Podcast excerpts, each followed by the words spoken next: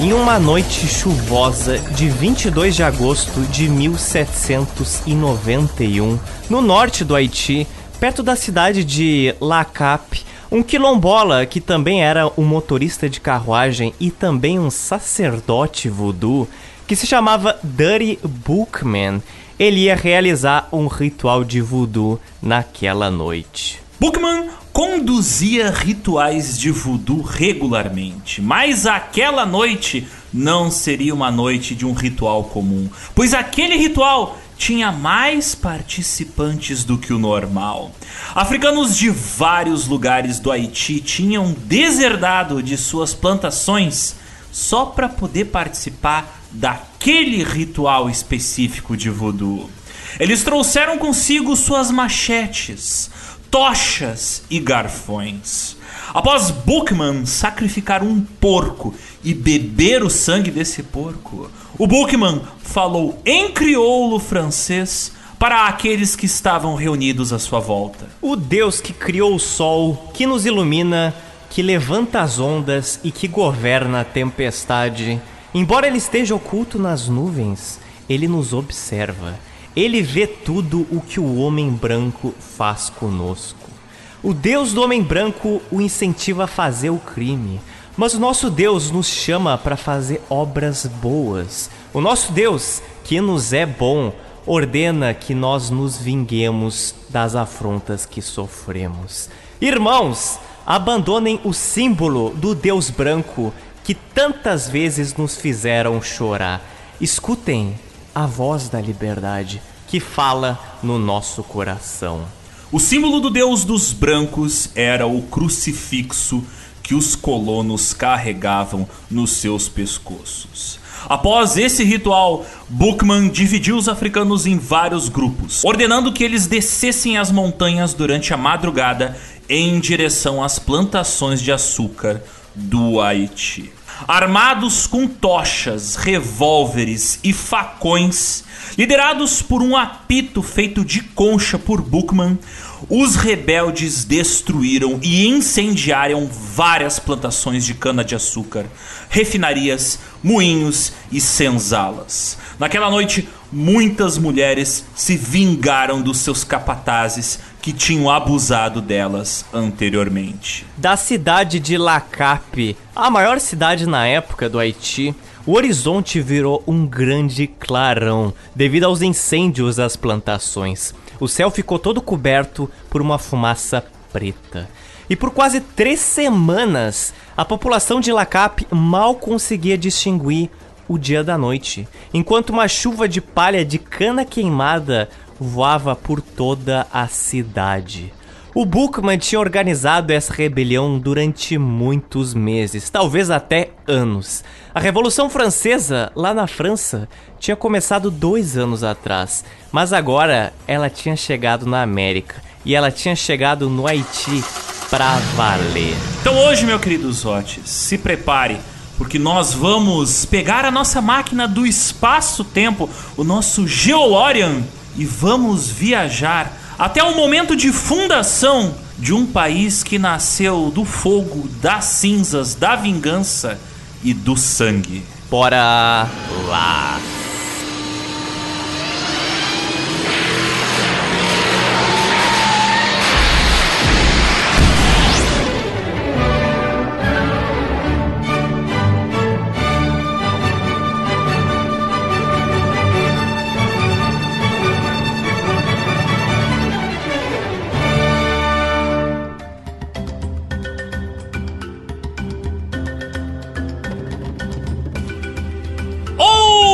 Ouvintes, bem-vindos a mais uma edição do GeoPizza, o podcast quinzenal de histórias políticas atuais e atemporais. Afinal, toda a história acaba em pizza. Meu nome é Alexander Demussot, mas eu não sou francês porque eu tenho medo do que vai acontecer nesse episódio. Ao meu lado está o queridíssimo Platinado. Rodrigo Zotes. E nasceu um novo ano, Zotes, e com ele vem o quê? Mais sangue no GeoPizza. Claro. O que, que vocês esperavam? Oh, meu Deus. Eu jamais vou me esquecer do nosso primeiro episódio de 2020, da Operação Prato, que a gente falou em algum momento.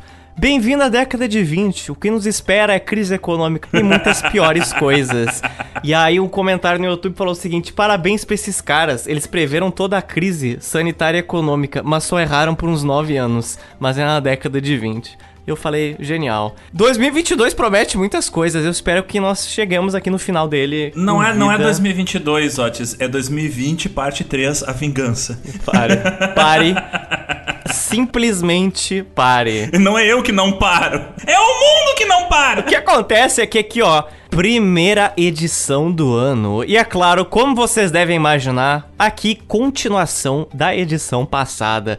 Porque a Revolução Haitiana durou uns breves 14 anos. Um pouquinho. Então não foi um processo simples. E por mais que você esteja aí um pouco surpreso com a duração desta edição que está ouvindo, calma, você não viu tudo ainda. Uh, calma ainda. E a vantagem da gente olhar com atenção os vários conflitos que ocorreram ao longo desses anos nos faz entender várias questões de colonialismo, de classe e de raça que não são exclusivos do Haiti, não, mas estão presentes em muitos países aqui da América que passaram por uma época colonial, por uma monarquia e por uma república. Isso lembra algum país verde-amarelo daqui. Novamente aqui nós precisamos citar que a principal fonte de pesquisa utilizada para fazer o roteiro deste episódio é o livro chamado Os Jacobinos Negros, do historiador C.L.R. James, que é um livro que foi escrito em 1938, mas continua muito relevante. Mas também temos aqui na nossa manga um outro livro interessantíssimo, que também foi usado como fonte, que se chama The Common Wind, que foi escrito em 2018 pelo Julius S. Scott. Esse livro dá um bom panorama sobre o que, que era a cultura africana no Caribe no fim do século XVIII e início do século XIX. Também fala da cultura dos indígenas taino, da cultura dos quilombolas em ilhas como nas Bahamas, nas Antilhas, na Jamaica, em Cuba, Porto Rico, além de muitas outras. É um panorama completo de como era viver nessa região nessa época. Inclusive, o autor desse livro, The Common Wind, o Julius S. Scott, ele infelizmente faleceu no ano passado, dia 8 de dezembro, pouco tempo antes da gente começar a gravar esses episódios. Mas o seguinte, a gente ler e fazer essa pauta aqui, Alexander, é uma pauta de 32 páginas do Google Docs fonte Arial tamanho 10 não é lá uma tarefa muito fácil, sabe? Editar o episódio, eu acredito, me dizem algumas fontes que também não, né? Então assim, o gel consome de verdade muito tempo e dedicação minha e do Alexander aqui. Isso sem falar no trabalho das redes sociais, divulgação, responder as mensagens de amor e de ódio de vocês. E minha Nossa Senhora. Pois é, Zotes. E muita gente comenta sobre como o trabalho do GeoPizza evoluiu e cresceu ao longo de 2020 e de 2021. E de fato, modéstia à parte, a gente procurou melhorar muito aquele conteúdo que a gente produz. Mas isso só aconteceu porque alguns dos nossos lindos ouvintes nos apoiaram mensalmente ao longo desta jornada de crescimento para manter esse conteúdo do GeoPizza no ar. Então, dê uma breve olhada nas nossas campanhas que estão no Apoia-se, no PicPay e no Patreon, caso você more fora deste país. Sua ajuda é essencial para manter essa fornada quinzenal gerando. E é claro, a grande relíquia dessa contribuição, qual é o nome dela, Alexander? Se chama Gel e se termina com Burgo. Nosso pequeno grupo, pequeno caótico, que rende... Nosso pequeno inferninho. rende de tudo que você imagina. Geoburgo, inclusive, esta semana vai ser responsável por trazer duas apoiadoras nossa a nossa base, a nossa cidade aqui de Porto Alegre, Alexander. Então você ajudando o GeoPizza, você também recebe tour guides. Você permite esses encontros sociais, presenciais. Mas o fato é que a primeira convenção de fujoshis do GeoPizza vai acontecer em Porto Alegre. Olha só. Veja só. Gayport is gonna receive some fujoshis. Então, como diz Vin Diesel, família. Sendo parte do Geoburgo, você é família. Família, família forever. Mas, Otis, chega de blood cyber mendigagem. E fique bem Nunca. quietinho, não fale pros outros sobre o meu sobrenome, porque hoje Ah. nós vamos visitar um Haiti quase independente.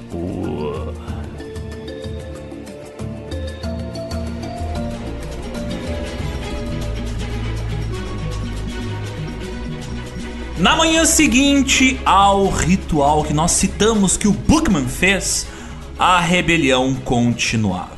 Composta de um grupo de até duas mil pessoas. Após o ataque a uma plantação, o grupo se escondia nas montanhas e depois partia para atacar outra plantação. As notícias divulgadas pelo governo colonial do Haiti diziam que milhares de brancos foram mortos naquela noite. De acordo com essas notícias, era só questão de tempo até que todos os brancos da colônia de São Domingos, do Haiti, fossem assassinados. Entretanto, estudos futuros iriam mostrar que, ao longo de quatro meses de rebelião escravista, 400 brancos morreram em quatro meses. E a maioria desses mortos foram soldados do exército colonial francês. Eles não eram realmente plantadores. Já as mortes do lado dos quilombolas foi bem maior, com só 4 mil mortos em um mês. Cerca de 10 quilombolas morriam para um branco. Entretanto, entre os rebeldes quilombolas, só um em cada cinco tinha armas de fogo. Assim, durante a rebelião, os quilombolas precisavam sempre atacar a curta distância, com muitos deles colocando-se na frente dos canhões do governo colonial francês para atrapalhar o disparo dessas armas. Entretanto, o cenário não foi de puro genocídio de brancos, pois muitos dos escravizados ajudaram mulheres e crianças colonas francesas a fugirem das plantações. Inclusive, o próprio Dutch Bookman, que liderou a rebelião, ele poupou a vida do seu proprietário quando invadiu a plantação dele. Óbvio, isso não quer dizer que não houve violência. Alguns proprietários que eram conhecidos por ser cruéis foram mortos empalados, serrados ou queimados. Entretanto, não teve nenhum registro de tortura desses brancos que se assemelhava ao que os pretos sofreram nas mãos deles. Não teve nenhuma denúncia ou relato ou notícia de pretos derramando cera quente sobre os brancos, enterrando algum branco em um formigueiro ou açoitando eles como eles estavam acostumados. E agora, só pra gente relembrar, né? A gente tem que repetir quais são os grupos sociais do Haiti nesse momento histórico, caso você tenha uma péssima memória e já tenha esquecido aquilo que a gente falou na edição passada. Pois então, os principais grupos econômicos e sociais do Haiti eram os grandes brancos, que eram os colonialistas ricos, donos de plantações. Eles estavam de cara com a França, porque o sistema colonial impedia eles de exportarem seu açúcar para outras colônias britânicas e espanholas do Caribe, o que impedia eles de lucrar mais. Mas tinha também outros grupos. Como os pardos. Eles eram dos maiores grupos econômicos do Haiti. Os pardos eram normalmente filhos de um pai branco com uma mãe preta. Eles eram donos de grandes mansões e plantações.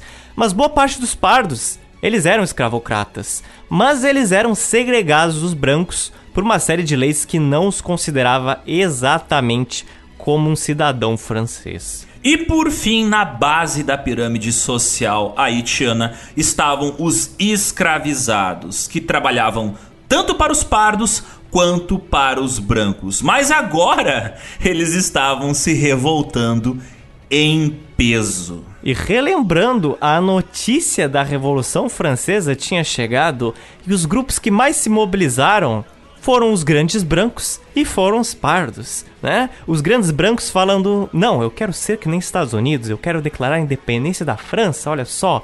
Os pardos falando: "Nossa, liberdade, eu quero, eu quero ser um cidadão francês". E os escravizados não falavam nada. Mas por quê? Porque eles estavam preparando esta revolta.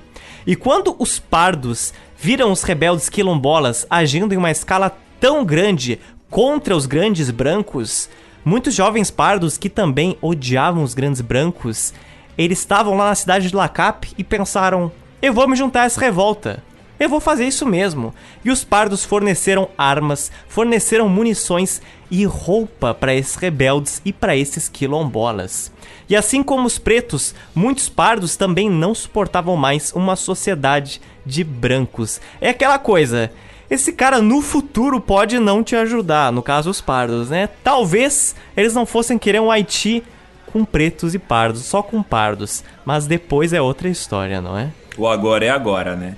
E a rebelião, que se estendeu por semanas, foi tão bem planejada, atacando em tantas plantações ao mesmo tempo, que os brancos imaginaram que algum grupo estrangeiro, como por exemplo os britânicos ou os espanhóis, era eles que estavam financiando aquela rebelião. Os caras eram tão racistas que eles não eram capazes de acreditar que os pretos e quilombolas eram capazes de se organizar de uma maneira que pudessem derrotar os brancos. Entretanto, como a gente já viu antes, os quilombolas, os pretos do Haiti, eles tinham muita capacidade de se organizar. Como a gente já comentou antes, os maruns, os quilombolas que viviam nas montanhas, não só mandavam e recebiam notícias entre diferentes regiões do Haiti, como também mantinham redes de comunicação entre diferentes ilhas do Caribe. Por exemplo, quilombolas do Haiti se comunicavam com quilombolas da Jamaica. Só porque não tem nenhum branco olhando, não significa que os caras não estavam se falando.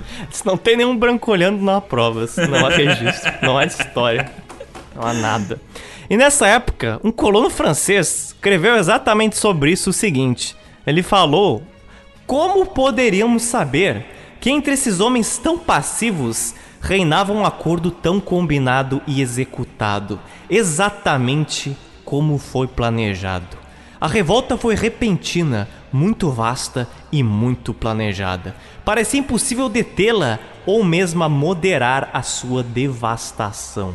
Mais tarde, um escravizado interrogado falou que em todas as lojas e casas com escravizados ali na cidade de Lacap existiam pretos que estavam envolvidos na trama dessa revolta. Em oito dias, os quilombolas devastaram 184 plantações de açúcar no norte do Haiti, gerando perdas aos proprietários de milhões de libras francesas. Sim, libras francesas era moeda da época. Em agosto de 1791, Todas as plantações em um raio de 80 quilômetros no norte do Haiti foram destruídas. Um mês depois, em setembro de 1791, a rebelião continuou se espalhando, tornando-se mais militante e mais organizada. Os escravizados desertavam aos bandos agora das suas plantações, todos juntos, o que impedia qualquer capataz de conseguir deter eles sem a ajuda de dezenas, centenas de homens. No oeste do Haiti, no distrito de Plain de Cais, tinha 100 plantações de açúcar antes da rebelião, porque agora não tinha mais nada, nenhuma. Era tudo cinzas e era tudo um solo queimado. Muitos brancos, ao saberem que a rebelião estava se aproximando da plantação onde eles moravam, eles fugiam desesperadamente do Haiti. Eles fugiam só com a roupa do corpo e deixavam todos os seus pertences para trás.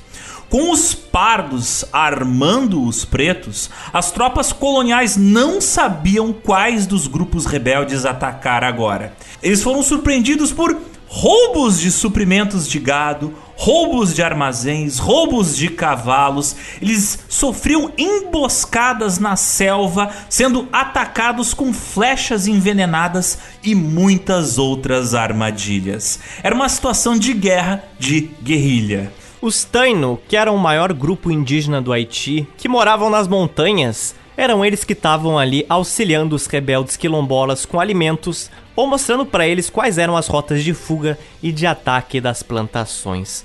Mais de 6 mil soldados franceses foram mandados para as matas tropicais do Haiti para tentar encontrar a localização desses quilombos, para fazer a segurança das plantações e impedir ataques. Quando a estação chuvosa chegou, os casos de doença como disenteria e febre amarela entre os brancos e soldados coloniais, eles explodiram. Em menos de um mês, metade dos soldados coloniais franceses mandados para conter essa rebelião morreram. De 6 mil, sobrou 3 mil soldados. O governador do Haiti na época falou que 3 mil pereceram devido a doenças tropicais, atingindo proporções endêmicas. Um soldado do exército francês daquela época escreveu o seguinte: Isso é um cemitério de franceses. Aqui nós morremos como moscas. E os rebeldes não faziam prisioneiros de guerra, e até então não se sabia qual era a reivindicação dessa rebelião. Era por acaso a abolição da escravatura? Era a independência da colônia? Era só a melhoria de condições de trabalho? Não se sabia. O que circulava entre os colonos franceses é que aquela rebelião era abolicionista. Mas o Dutch Bookman não tinha feito nenhum contato ainda com as tropas coloniais. Ele não tinha mandado nenhum recado para os franceses. Em agosto de 1791, as forças rebeldes chegaram a 15 mil pessoas. O exército francês cercou a cidade de La Cap, tentando impedir que os quilombolas chegassem à cidade. No início de setembro de 1791, as notícias sobre a rebelião no Haiti começam a chegar em Paris. Nesse momento, a França está passando por um pequeno acontecimento histórico chamado Revolução Francesa. E nesse momento, 1791, a França é uma monarquia, mas ela é presidida por uma Assembleia Nacional Republicana, que ela busca limitar os poderes do rei. A complexa e confusa Assembleia Nacional, que já apareceu bastante na nossa edição passada, era como se fosse uma grande Câmara de Deputados. Ali você tinha vários grupos econômicos, vários grupos de interesse que tinham seus assentos lá e representavam diferentes grupos econômicos e sociais. Por exemplo, a burguesia marítima e os colonialistas falavam na Assembleia que todas as revoltas que estavam eclodindo ali no Haiti era na verdade culpa dos pardos e dos pretos livres. Eles eram os culpados. Mas por que isso? Por que, que eles diziam isso? Se liga só. Cerca de três meses antes da revolta do Haiti eclodir, no dia 15 de maio de 1791, os pardos no Haiti foram considerados cidadãos franceses pela Assembleia Nacional.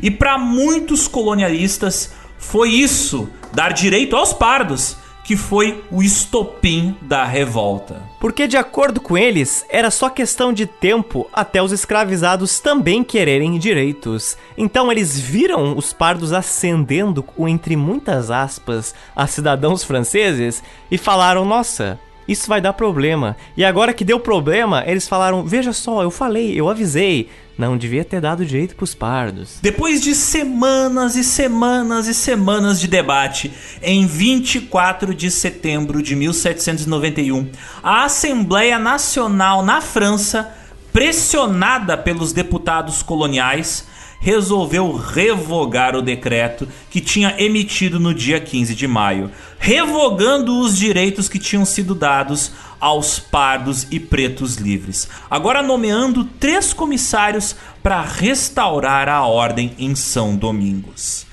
No Haiti, em São Domingos, lógico, essa revogação de direitos ela não pegou nada bem. A rebelião só aumentou de tamanho, com pardos, inclusive emancipando seus escravizados para irem integrar na rebelião. Só de raiva eu vou libertar eles aqui. Os grandes brancos fizeram isso comigo, então vocês vão ver agora. É aquela coisa, né? Me ferrou, vou te ferrar, então. Exato. Novamente, os brancos ricos, ao negar os direitos mínimos para outras classes, eles só tornavam essa rebelião mais radical. Eles só criavam mais inimigos que colaboravam para destruir os brancos. E nos últimos dias do mês de setembro de 1791, a rebelião começou a chegar no oeste da colônia. A capital do Haiti, Porto Príncipe, começou a ser cercada, com pardos e pretos quilombolas cortando o abastecimento de água e bloqueando o acesso à comida. As ruas de Porto Príncipe viraram campos de batalha. Quadras inteiras de edifícios foram queimadas e agora os rebeldes se dispersavam pelo interior das matas de Porto Príncipe. Em 28 de setembro de 1791, a Assembleia Nacional em Paris viu que Talvez eles não soubessem fazer nada direito. Talvez eles só soubessem fazer burrada em relação às decisões que eles tomavam quanto ao Haiti. Impressionante, né? Eles não dão uma dentro. Portanto, eles resolveram conceder anistia a todas as pessoas acusadas de insurreição no Haiti. Entretanto, isso meio que não resolveu nada, né? Porque a revolução lá no Haiti só continuava. E novamente, a Assembleia Nacional ainda não sabia exatamente sobre o que era a revolta. Pra gente e pra você, ouvinte, pode parecer óbvio que, poxa, Zotes, é óbvio que é uma rebelião abolicionista. Mas não é bem assim. E não era assim como pensavam alguns líderes quilombolas da época. Sim, isso mesmo. Muitas cabeças da rebelião não queriam uma abolição. Pois é. Quem comandava a rebelião até agora era o sacerdote voodoo Dutch Bookman. Mas o segundo líder em comando era um cara chamado George Biassou. Esse cara, opa, esse cara vai ser importante. O Biaçu nunca tinha falado uma palavra a favor da abolição da escravidão e começou a convencer o Buchmann para enviar para a Assembleia Nacional de Paris as suas demandas da rebelião. E quais eram essas demandas?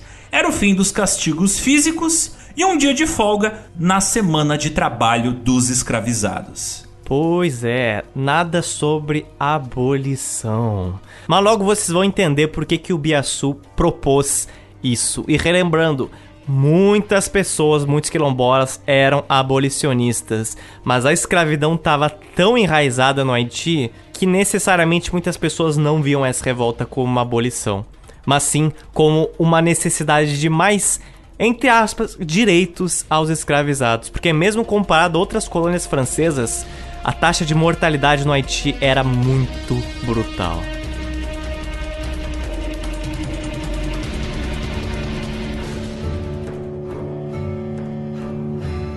Porém, agora a gente vai dar uma pausa nesse cenário de rebelião e de caos, de fogo.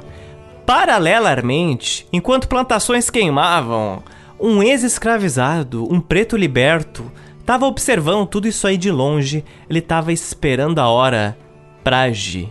Esse homem, que no início da Revolução Haitiana era uma figura um tanto distante da política da colônia, ele foi se tornar, futuramente, o maior símbolo da Revolução Haitiana. Foi inclusive uma das figuras mais importantes da história no final do século XVIII e início do XIX, junto com Napoleão.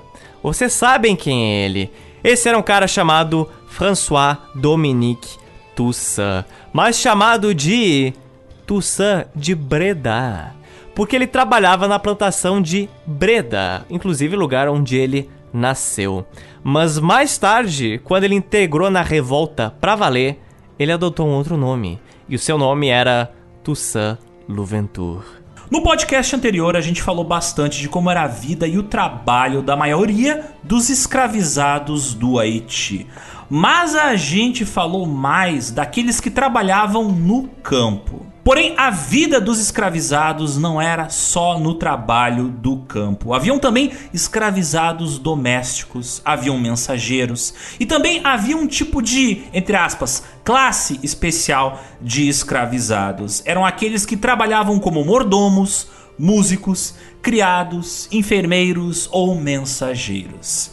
Esses escravizados normalmente desenvolviam uma certa simpatia pelos seus mestres e pela sua família, já que conviviam mais próximos a eles do que os outros escravizados que viviam só no campo. Vestindo roupas de seda europeias, esses escravizados tinham mais chances de ter a sua liberdade conquistada, seja por conseguir juntar mais dinheiro ou até mesmo por questões de afeto, serem libertos pelos seus mestres. Como eles conseguiam juntar mais dinheiro, muitos desses escravizados conseguiam investir mais na sua educação, conseguiam investir em estudo, aí eles conseguiam ler, conseguiam aprender a escrever, o que era muito importante para o desenvolvimento deles.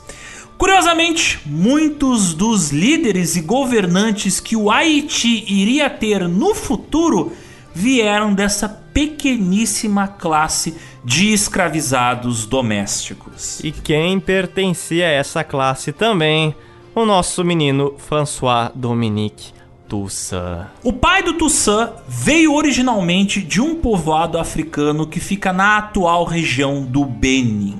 Ele foi capturado em uma guerra, vendido como escravizado para os franceses e foi comprado por um colono.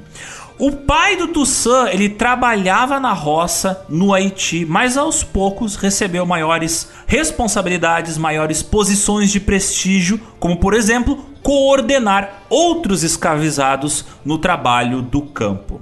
Mais tarde, ele se converteu ao catolicismo e teve oito filhos, sendo que o Toussaint era o mais velho dessas crianças.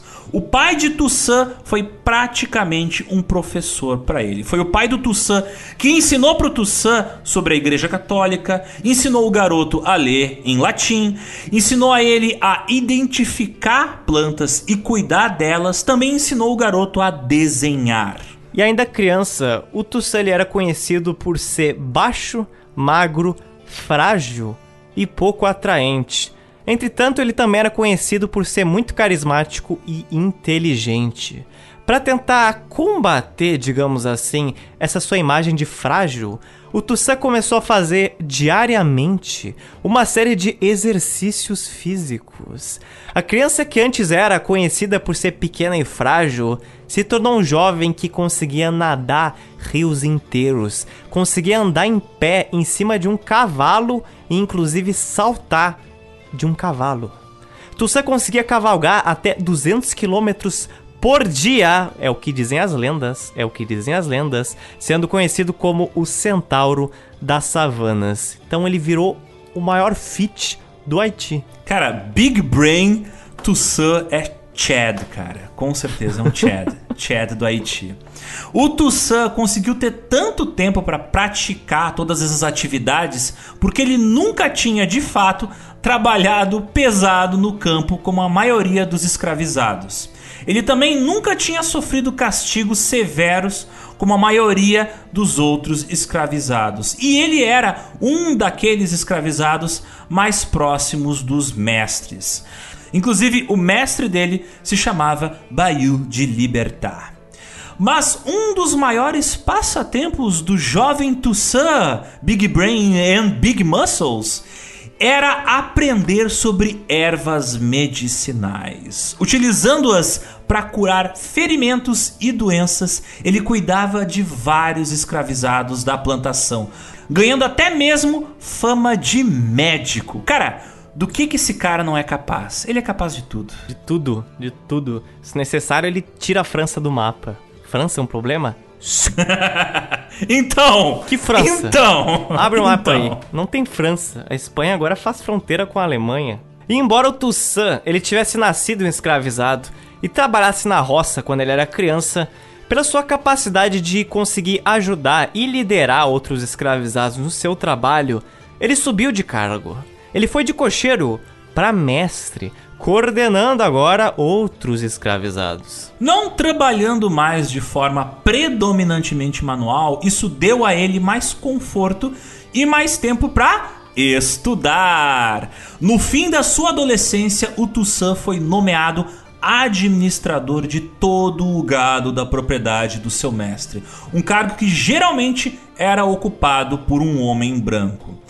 Por seu grau de autonomia e por causa da proximidade que ele tinha com o seu mestre, o Bayou de Libertar, é dito que no seu aniversário de 30 anos, em 1776, que era o mesmo ano em que os Estados Unidos adquiriram a sua independência, o Toussaint ele ganhou a liberdade do seu mestre. Entretanto, ele continuou trabalhando para o seu antigo mestre, provavelmente sendo remunerado agora e sendo inclusive dono de uma pequena área de terra dentro da plantação do Bayou de Libertar. Ali ele podia fazer o que quisesse, ele podia plantar o que ele quisesse, viver a sua vida. E embora a gente não tenha nenhum registro sobre como é que era a liberdade dele nesse momento, geralmente funcionava assim. Muitos escravizados que ganhavam a liberdade e permaneciam na plantação do mestre só abandonavam ela depois de casados ou inclusive nunca abandonavam.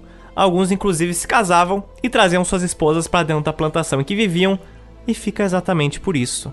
E foi exatamente isso que o Toussaint ele fez. Ele continuou vivendo lá mesmo depois de se casar. Foi no ano de 1782 que ele se casou com uma mulher de La Cap chamada Suzanne Simone Baptiste. E com ela ele teve três filhos: Placide, Isaac e Saint-Jean.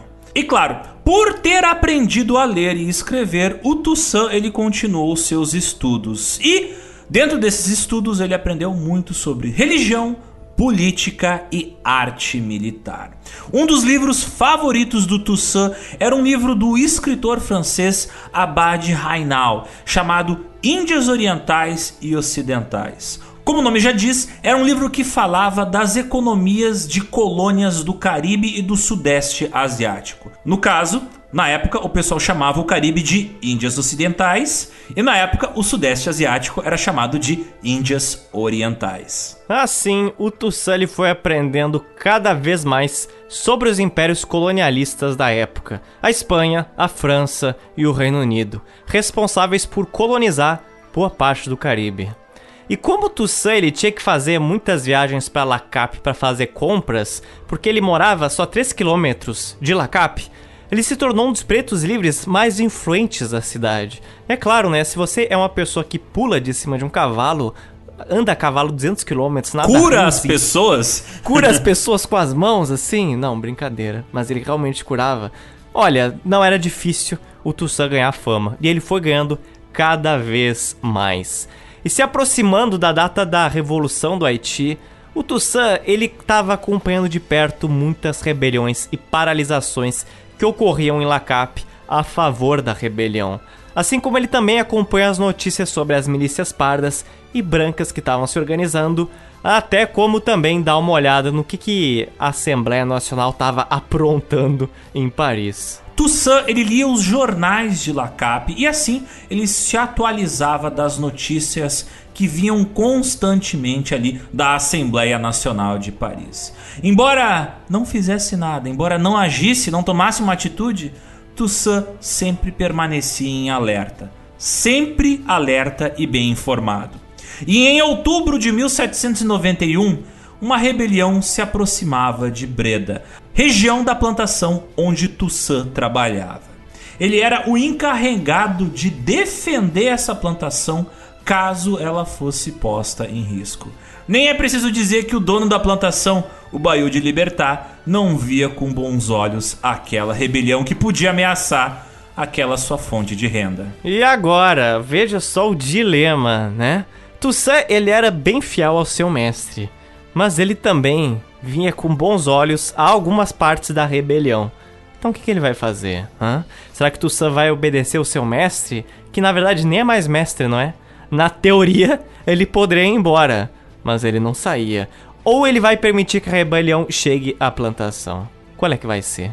O Toussaint disse por essa época que a Revolução de São Domingos seguiu o seu curso Eu vi que os brancos não conseguiam contê-la, porque estavam divididos e porque estavam em desvantagem numérica.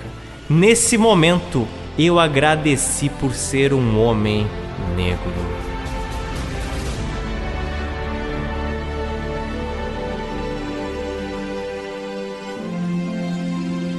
Embora apoiasse as pautas dos quilombolas, o Toussaint ele desprezava a violência de como aquele movimento tinha, né, agido até aquele momento. Ele impediu que os escravizados da fazenda onde ele morava aderissem à Revolução Armada e também impediu que eles colocassem fogo naquela plantação ali de Breda. O dono da plantação do Toussaint, o Bayou de Libertar, ele resolveu montar um acampamento longe da plantação para se proteger e ele encarregou o Toussaint de proteger a sua amante que ficou na plantação sob os cuidados do Toussaint. Toussaint se manteve naquela situação por mais de um mês, mas teve um dia que ele não conseguiria se opor ao destino inevitável. Os quilombolas estavam se aproximando de Breda. Toussaint falou para a amante do Baiô de Libertar que talvez fosse aquela hora dela ir embora. Ele falou que era para ela colocar os seus itens mais valiosos na carruagem e fugir dali. O próprio Toussaint mandou a sua mulher e os seus três filhos para o lado da colônia espanhola, atual República Dominicana. Seu mestre e a amante pegaram um barco em direção aos Estados Unidos, que era o lugar para onde muitos brancos do Haiti já estavam fugindo. E em seguida, depois da galera ir embora, o Toussaint chegou nos escravizados que ele era responsável por administrar e falou que agora era a hora deles aderirem à rebelião. Ele não só emancipou todos eles, como o próprio Toussaint aderiu à revolução. Em 1791, data que começou a rebelião, Toussaint tinha 45 anos de idade, uma idade que já era considerada bem avançada para a época. E repleto de cabelos grisalhos, ele era conhecido como o Velho Toussaint. Mas, mesmo sendo considerado um cara velho para aquela época, Toussaint considerava os generais quilombolas que estavam liderando o movimento, como o Bookman e o Biaçu, ele considerava eles extremistas e destrutivos. O Toussaint dizia que a escravidão embota a inteligência e degrada o caráter do escravo. Entrando em contato com a rebelião, o Toussaint viu que os rebeldes estavam em uma situação de penúria e extrema pobreza. Muitos homens estavam vivendo inteiramente nus, outros usavam trapos feitos de pedaços de seda. Suas armas eram até aquele momento ferramentas agrícolas, varas com pontas de ferro, facões ou algumas poucas pistolas velhas e espadas enferrujadas. Suas montarias eram alguns cavalos velhos e mulas esqueléticas. Ele viu que, opa, isso aqui precisa ser melhor organizado se a gente quiser seguir com essa rebelião para frente.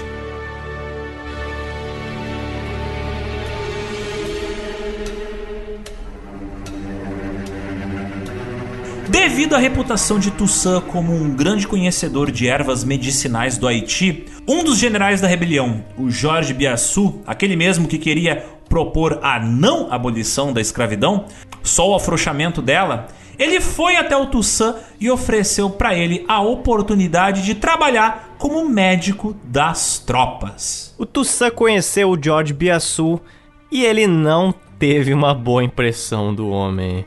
O Biaçu, ele era conhecido por estar tá sempre bêbado e incitar ataques diretos com soldados coloniais franceses. Ele tinha fama de ser um devorador de inimigos, que pouco pensava, mas muito agia. O Toussaint escreveu sobre o Biansu que... O general Biansu é um homem simples, vulnerável, sem muito conhecimento e facilmente influenciável por aqueles que estão ao seu redor. O Biansu era um cara que curtia muito status.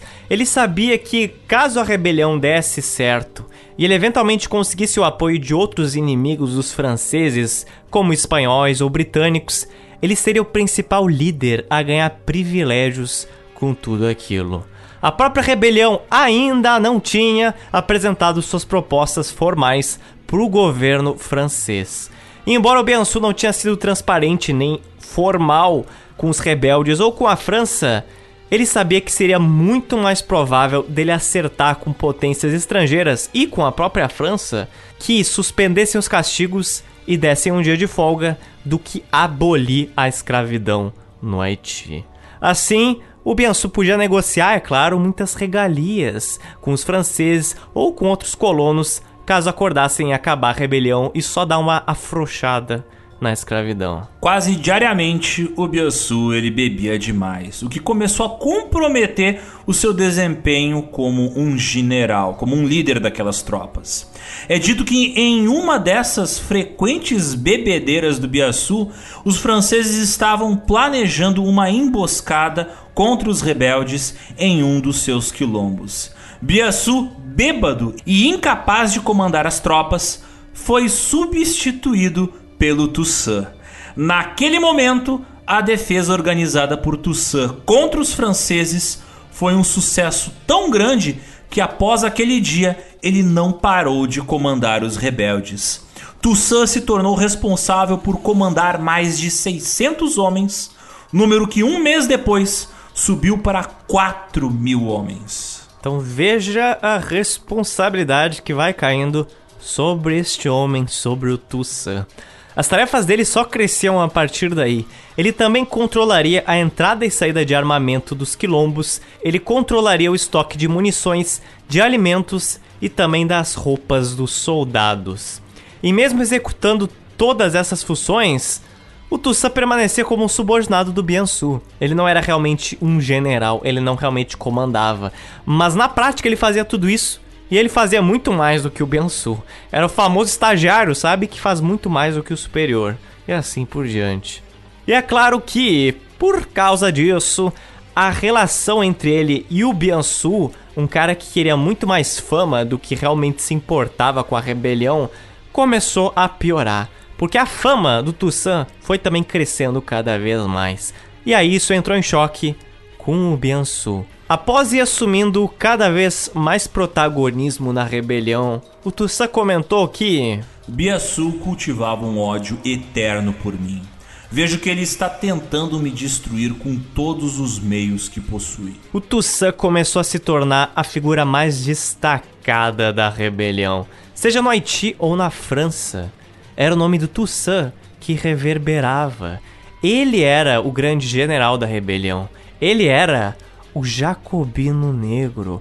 Jacobino vem do nome dos revolucionários que eram mais radicais na Revolução Francesa, enquanto os girondinos eram os revolucionários mais moderados. Então eu imagino que com jacobinos e girondinos você, ouvinte, está tendo um flashback das suas aulas de história do fundamental, né? Ao longo dos meses, o Toussaint foi tornando o exército de rebeldes quilombolas cada vez mais organizado, seguindo táticas agora de um típico exército europeu. Lembrando, o Toussaint ele era um cara bastante estudado. Ele teve 40 e poucos anos para estudar e ler bastante.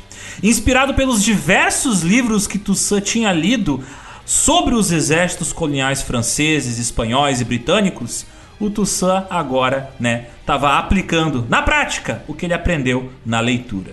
Finalmente, ele começou a implementar aquelas táticas de guerra ao vivo. Toussaint conseguiu equipar os rebeldes com uniformes franceses que tinham sido cedidos pelos pardos. Ele também conseguiu armas espanholas que tinham sido cedidas por alguns comerciantes espanhóis do lado da colônia espanhola de São Domingos. E é claro, o Toussaint ele estava empregando táticas de guerra com caráter de guerrilha, obviamente inspirada pelas técnicas implementadas com sucesso pelos quilombolas. Então, o maior administrador do Caribe, quem sabe de toda a América, Toussaint. E ao longo do tempo, as forças do Toussaint superaram 4 mil homens. O treinamento deles não era só treinamento militar, mas também era uma preparação linguística. Porque a maioria dos soldados do Toussaint eram africanos. Eles não falavam direito o francês, nem o crioulo francês. e ao longo dos meses e dos anos, eles foram aprendendo os comandos e as ordens militares em francês. Toussaint defendia que, embora estivessem lutando contra a exploração francesa, a pátria dos haitianos era a França.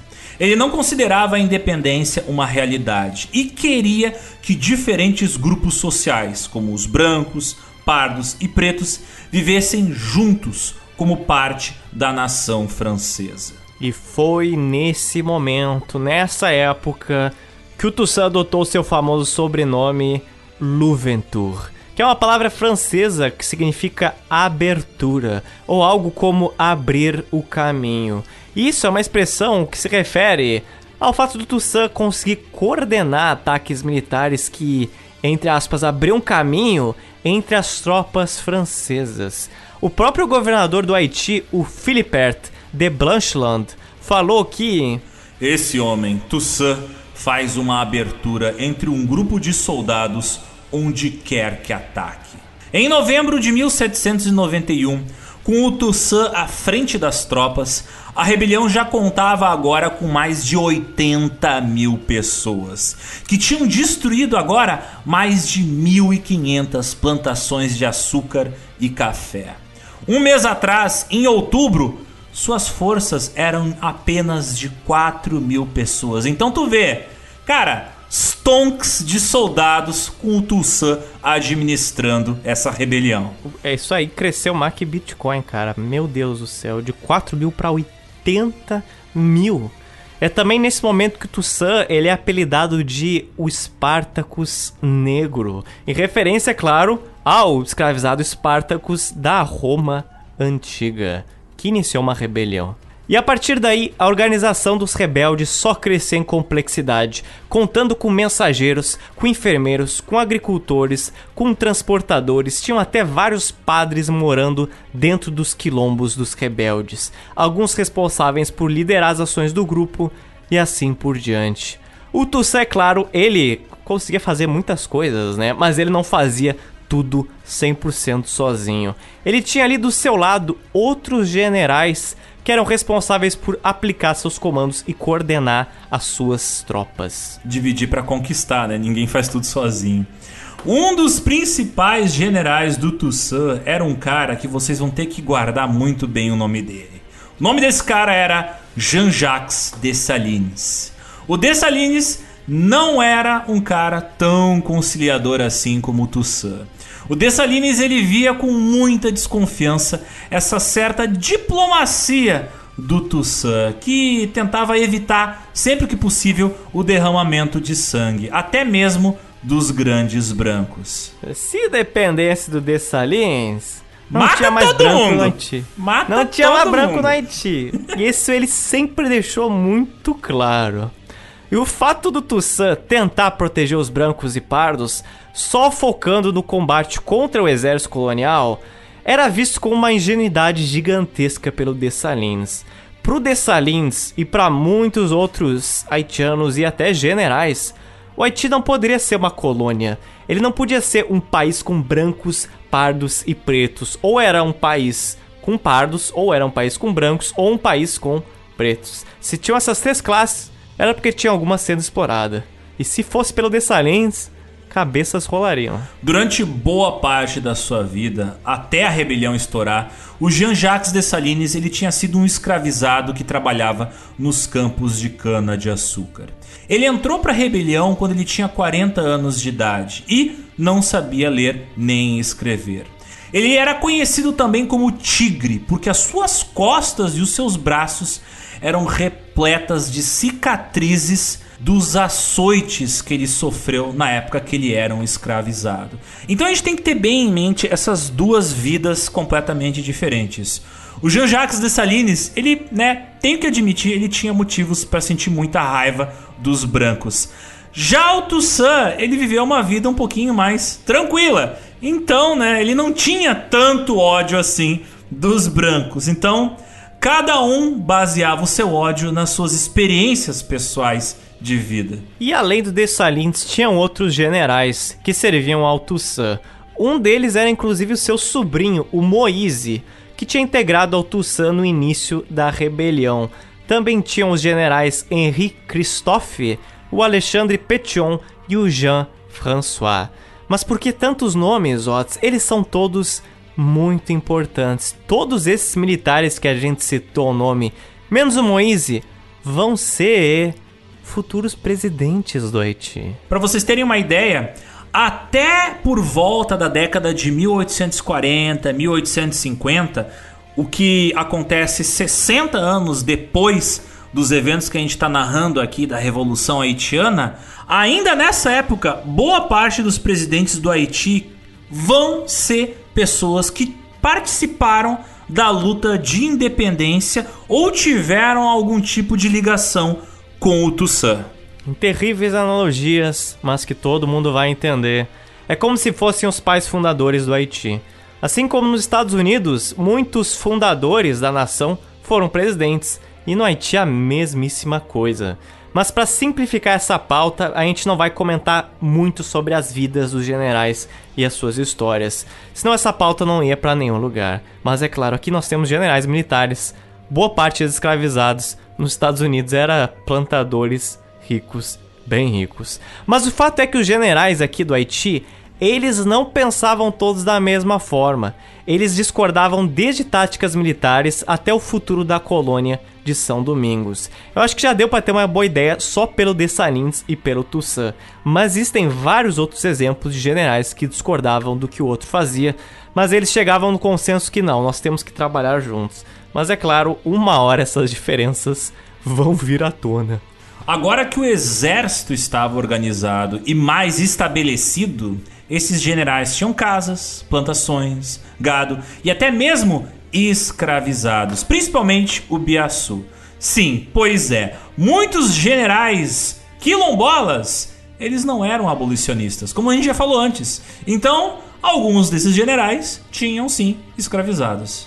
E quem também tinha era o Jean-Jacques Dessalines então é um grande paradoxo.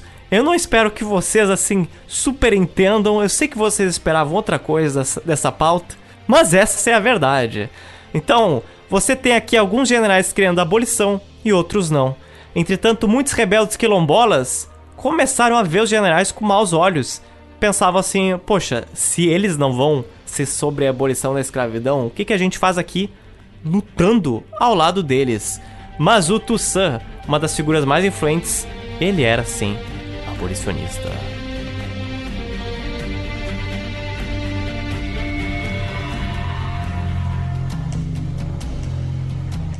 No dia 7 de novembro de 1791, o líder voodoo Dutch Bookman organizou um ataque à cidade de Lacap mas acabou caindo em uma emboscada feita pelo governo francês.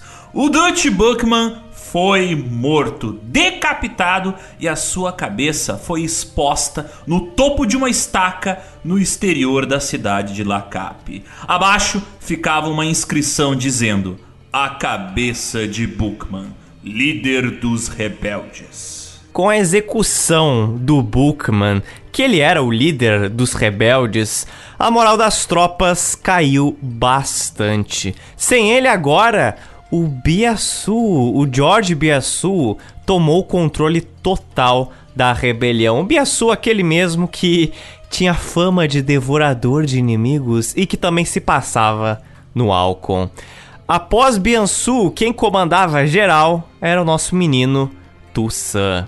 E agora, no comando, o George Biansu, ele finalmente resolveu apresentar os termos da revolta, da revolta rebelde, para os grandes brancos no Haiti e para a Assembleia Nacional em Paris.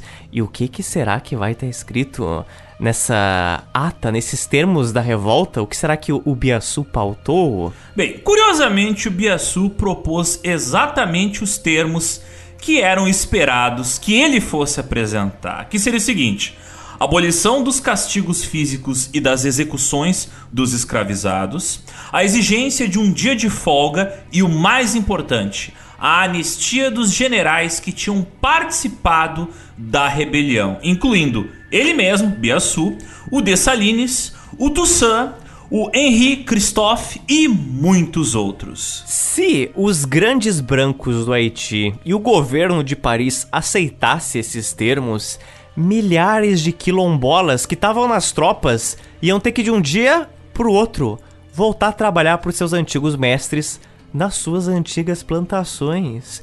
Mas o problema é que agora boa parte das plantações estavam destruídas e boa parte dos mestres tinham fugido ou foram mortos.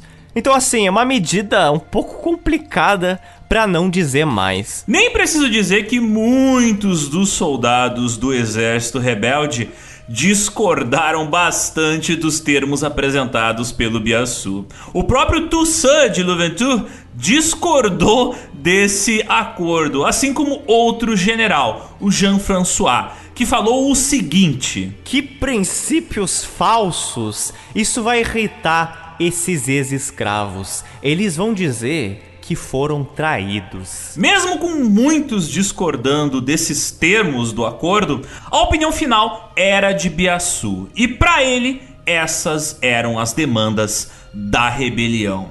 Quando os termos foram entregues primeiro aos grandes brancos do Haiti, eles recusaram todas as demandas apresentadas. Embora o Biaçu não tivesse optado pela abolição da escravidão, os brancos consideravam impensável dar anistia aos generais quilombolas. E quando esses termos foram enviados lá para Paris, olha, a reação não foi muito diferente. Um deputado da Assembleia Nacional em Paris, ao receber isso, ele teria dito: Nós não fomos buscar meio milhão de escravos selvagens ao longo da costa da África para trazermos para a colônia como cidadãos franceses. Cara, essa é uma daquelas frases que dá vontade de bater na cara do cara com um chinelo, com um tijolo, sei lá. Que é, é, é tão cheia de ódio e filha da putagem o conteúdo dessa frase. E ao saber dessa carinhosa recepção, o Biaçu falou o seguinte: Vou fazer esses brancos pagarem por me escreverem com tão pouco respeito. O Biaçu ele ordenou que todos os brancos de Lacap fossem mortos. Mas o Toussaint de Louverture, sempre evitando conflitos, falou que aquilo não era necessário e ele tentou acalmar as tropas, sugerindo que outros termos fossem apresentados aos brancos. Bom, mas e agora? Como é que fica a situação, né? Porque para variar, os grandes brancos acabaram de piorar a revolta. De novo! Com isso. De novo! É, com isso, tava claro que ela ia durar mais tempo. Muito mais tempo. Os quilombolas voltaram a se armar, mas o pior ainda. Agora nós temos novos jogadores entrando nesse buffet de confusão. Porque agora no horizonte de Lacap, perto dos portos, mas não tão perto, mas perto o suficiente para serem vistos, tinha ali alguns navios britânicos e espanhóis. Olha só. Mas o que, que eles estavam querendo ali? O que eles queriam fazer no Haiti? Ora, é muito óbvio. Eles queriam capturar o Haiti para eles. Os espanhóis e os britânicos, eles até cogitavam que, se necessário, eles poderiam fazer uma parceria com o Biaçu e os seus exércitos rebeldes. Eles fariam o que fosse necessário para que eles conseguissem ser donos da ilha. O que o Biansu quer, regalias, não tem problema. Fazendo parcerias, muitos britânicos ou espanhóis viam a anexação da ilha do Haiti bem possível. Parecia cada vez mais improvável que a França conseguisse restaurar a ordem no Haiti. E inimigos europeus que queriam tomar conta das colônias francesas isso havia de sobra. E mesmo com os grandes brancos batendo o pé e se negando a negociar com os pardos e com os pretos, eles agora não tinham tanto poder econômico e político como eles tinham antes do início da revolta. Porque muitos brancos fugiram, as plantações deles foram devastadas e muitos outros morreram.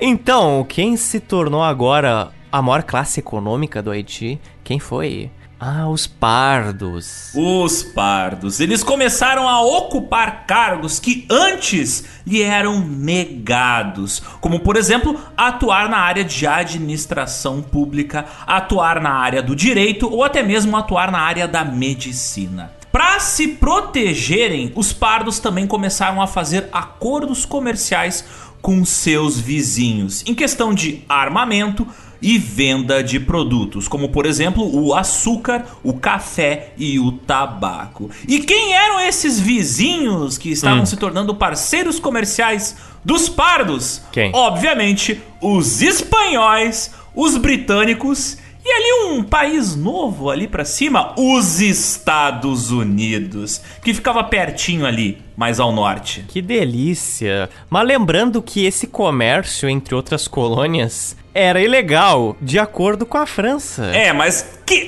que França, Zotes? Que França? Que França? Que, França? que é ilegal a esse ponto? Porque o que vigorava no Haiti era um sistema econômico de comércio que era chamado Le Exclusive. E tudo que fosse vendido no Haiti teria que ser vendido para a França. Vender para qualquer outra coroa ou outro país colônia não é possível. Mas os pardos, eles não estavam nem mais aí para isso. Mas se você tá achando isso uma ousadia dos pardos, se liga no seguinte, porque não são só os rebeldes que desobedeciam às ordens da França.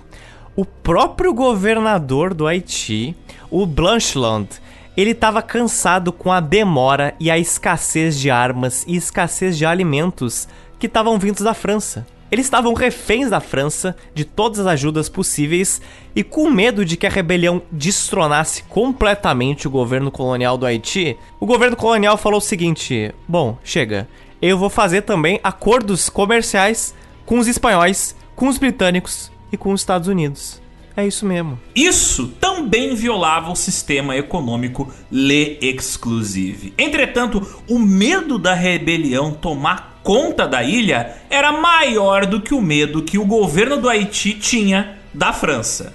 Então, ambos os lados da guerra estavam se armando utilizando parcerias comerciais com os mesmos caras, os espanhóis, os britânicos e os Estados Unidos. Os dois lados da guerra, tanto o governo oficial, entre aspas, do Haiti, quanto a revolta, estava comprando, adquirindo bens dos britânicos, espanhóis e dos Estados Unidos. E ambos, claro, estavam ignorando as ordens da França.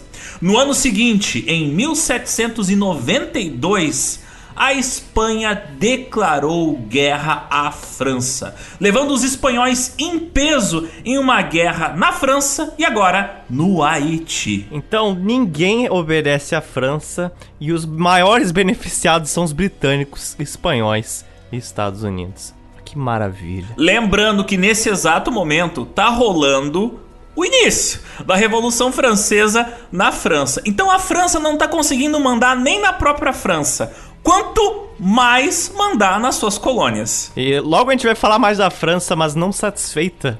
A França iria arrumar treta na própria Europa com outros países, assim. É um desejo insaciável se meter de se autodestruir. Pois então. Mas lembra da decisão feita pela Assembleia Nacional na França, que tinha dado anteriormente direitos políticos para os pardos e os pretos. Em maio de 1791, que foi revogado mais tarde, essa resolução foi bem polêmica. Era a resolução do dia 15 de maio. Inicialmente os pardos eles eram cidadãos, depois não eram mais. E aí a revolta só piorou. Então, quase um ano depois dessa revogação, em 4 de abril de 1792, o rei da França, o Luís XVI, entrou na parada e falou o seguinte: não, eu vou, eu vou arrumar essa, essa treta aqui que tá, tá demais. E ele resolveu conceder direitos políticos iguais aos pretos e pardos livres no Haiti. Então, veja só, tá? A treta. Nesse momento, a França não é uma república, é uma monarquia, mas que está tentando ser república. Só que se o Luís XVI fizesse isso, ele estaria passando por cima do governo republicano. O que ele fez. Então a França está se autodestruindo tentando ajudar o Haiti, mas também se destrói não ajudando o Haiti. Eles estão desesperados tentando fazer de tudo.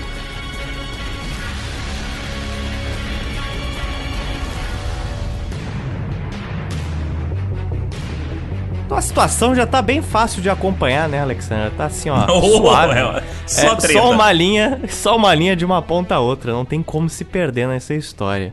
Mas não se acanhe, ouvinte, porque você tá chegando no meio desse episódio a resenha. Meus parabéns. Ainda tem muito mais. No dia 21 de setembro de 1792, o governo revolucionário de Paris decretou que a monarquia acabou. Já era. Já era. Então olha só que engraçado, Luiz XVI falou, não, vou arrumar isso aqui. A Assembleia Nacional falou, ah, vai mesmo? Então deixa eu fazer uma coisa então. E acabou com o Luiz XVI. Agora, a França era uma república. Só que agora, a França era comandada por uma convenção nacional que substituiu a Assembleia Nacional. E quem é que liderava essa convenção nacional? Apenas um carinha muito legal chamado Maximilien Robespierre, o líder supremo. Durante os próximos dois anos, a França passaria por aquele famoso período da Revolução Francesa que muitos devem lembrar só de nome por ter ouvido na escola, né? É aquele período chamado de o período do terror, onde muitos dos opositores do governo, ou melhor, opositores dos líderes do governo, eram executados quase que diariamente nas várias guilhotinas de Paris, sempre por ordens de Robespierre e seus coleguinhas de liderança ali da Convenção Nacional. O Robespierre ele chegou a suspender a Constituição francesa, até que, de acordo com ele, a França tivesse pacificada.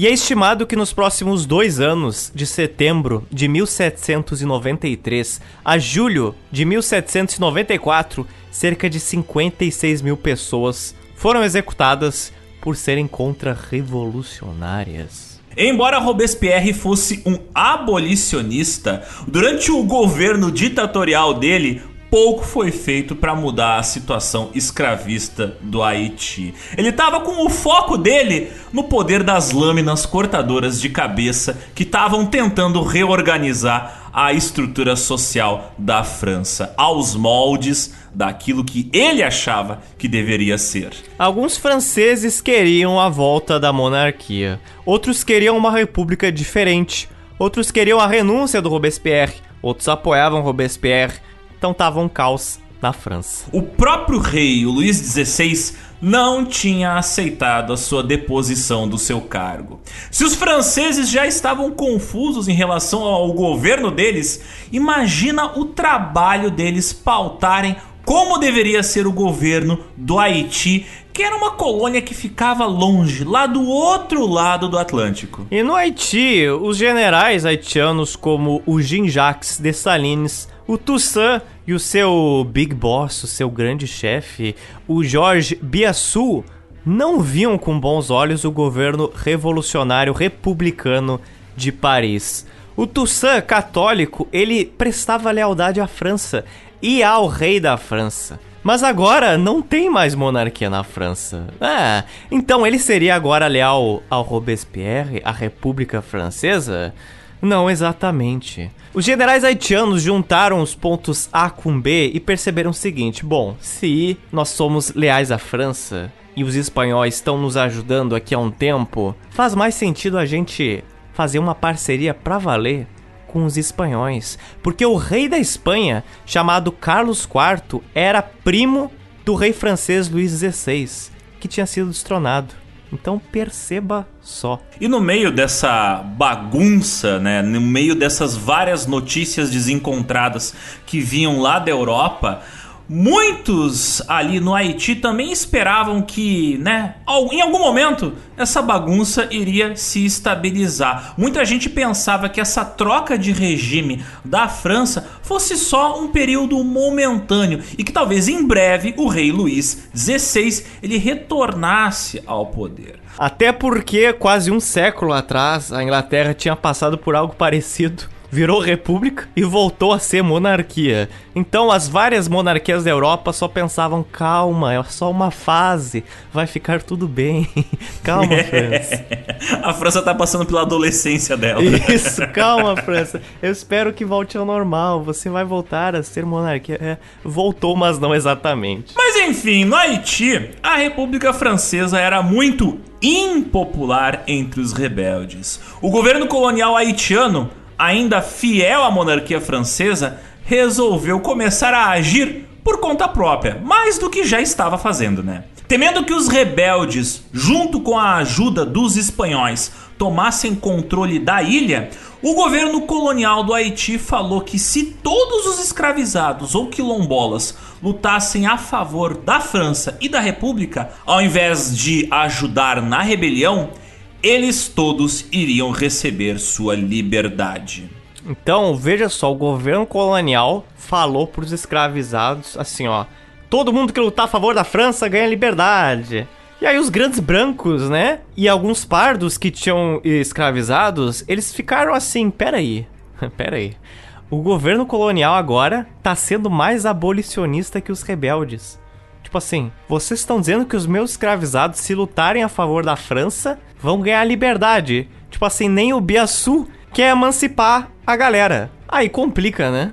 Então, esse é o breve e complexo panorama que nós temos aqui no ano de 1792. E tem ainda um detalhe: o Haiti só seria independente lá pelo ano de 1804, ou seja, ainda tem mais 12 anos de guerra pela frente. Então, apertem os cintos, ouvintes, porque ainda tem muita confusão pelo caminho. Foi por isso que a gente falou que a história da independência haitiana é bastante complicada. Quem dera se essa guerra tivesse apenas dois lados. Isso iria poupar tanto o nosso trabalho escrevendo, pesquisando e tentando entender esse quebra-cabeça onde o pessoal muda de lado e de opinião o tempo todo. E exatos quatro meses depois que o Luís XVI foi destronado, na manhã gélida de inverno do dia 21 de janeiro de 1783, o Robespierre cansou de tretar com o rei Luís XVI.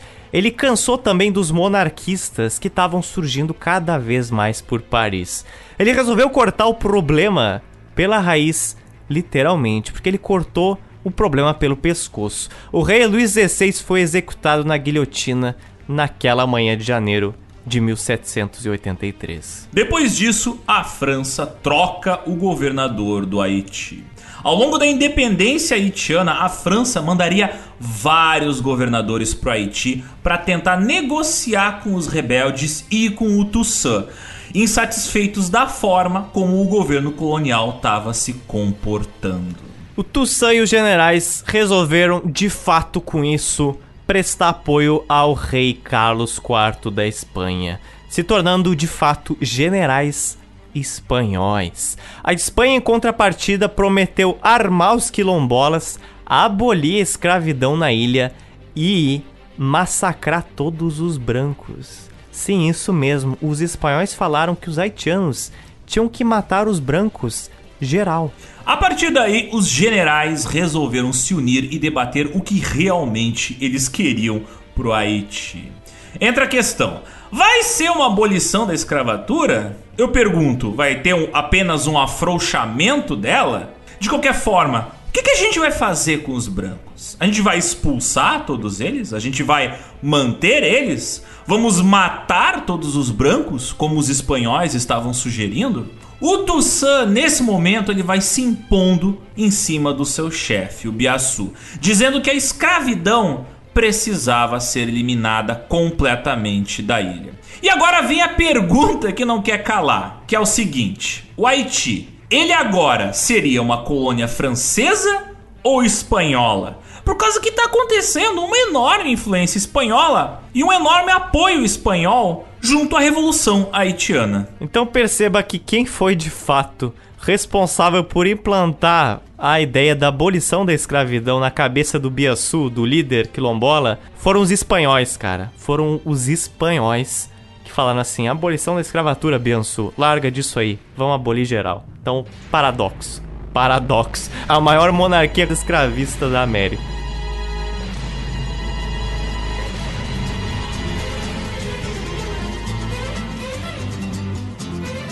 Em fevereiro de 1793, todos os generais haitianos se tornaram oficialmente generais espanhóis. O Biansu foi nomeado tenente-general do exército do rei da Espanha.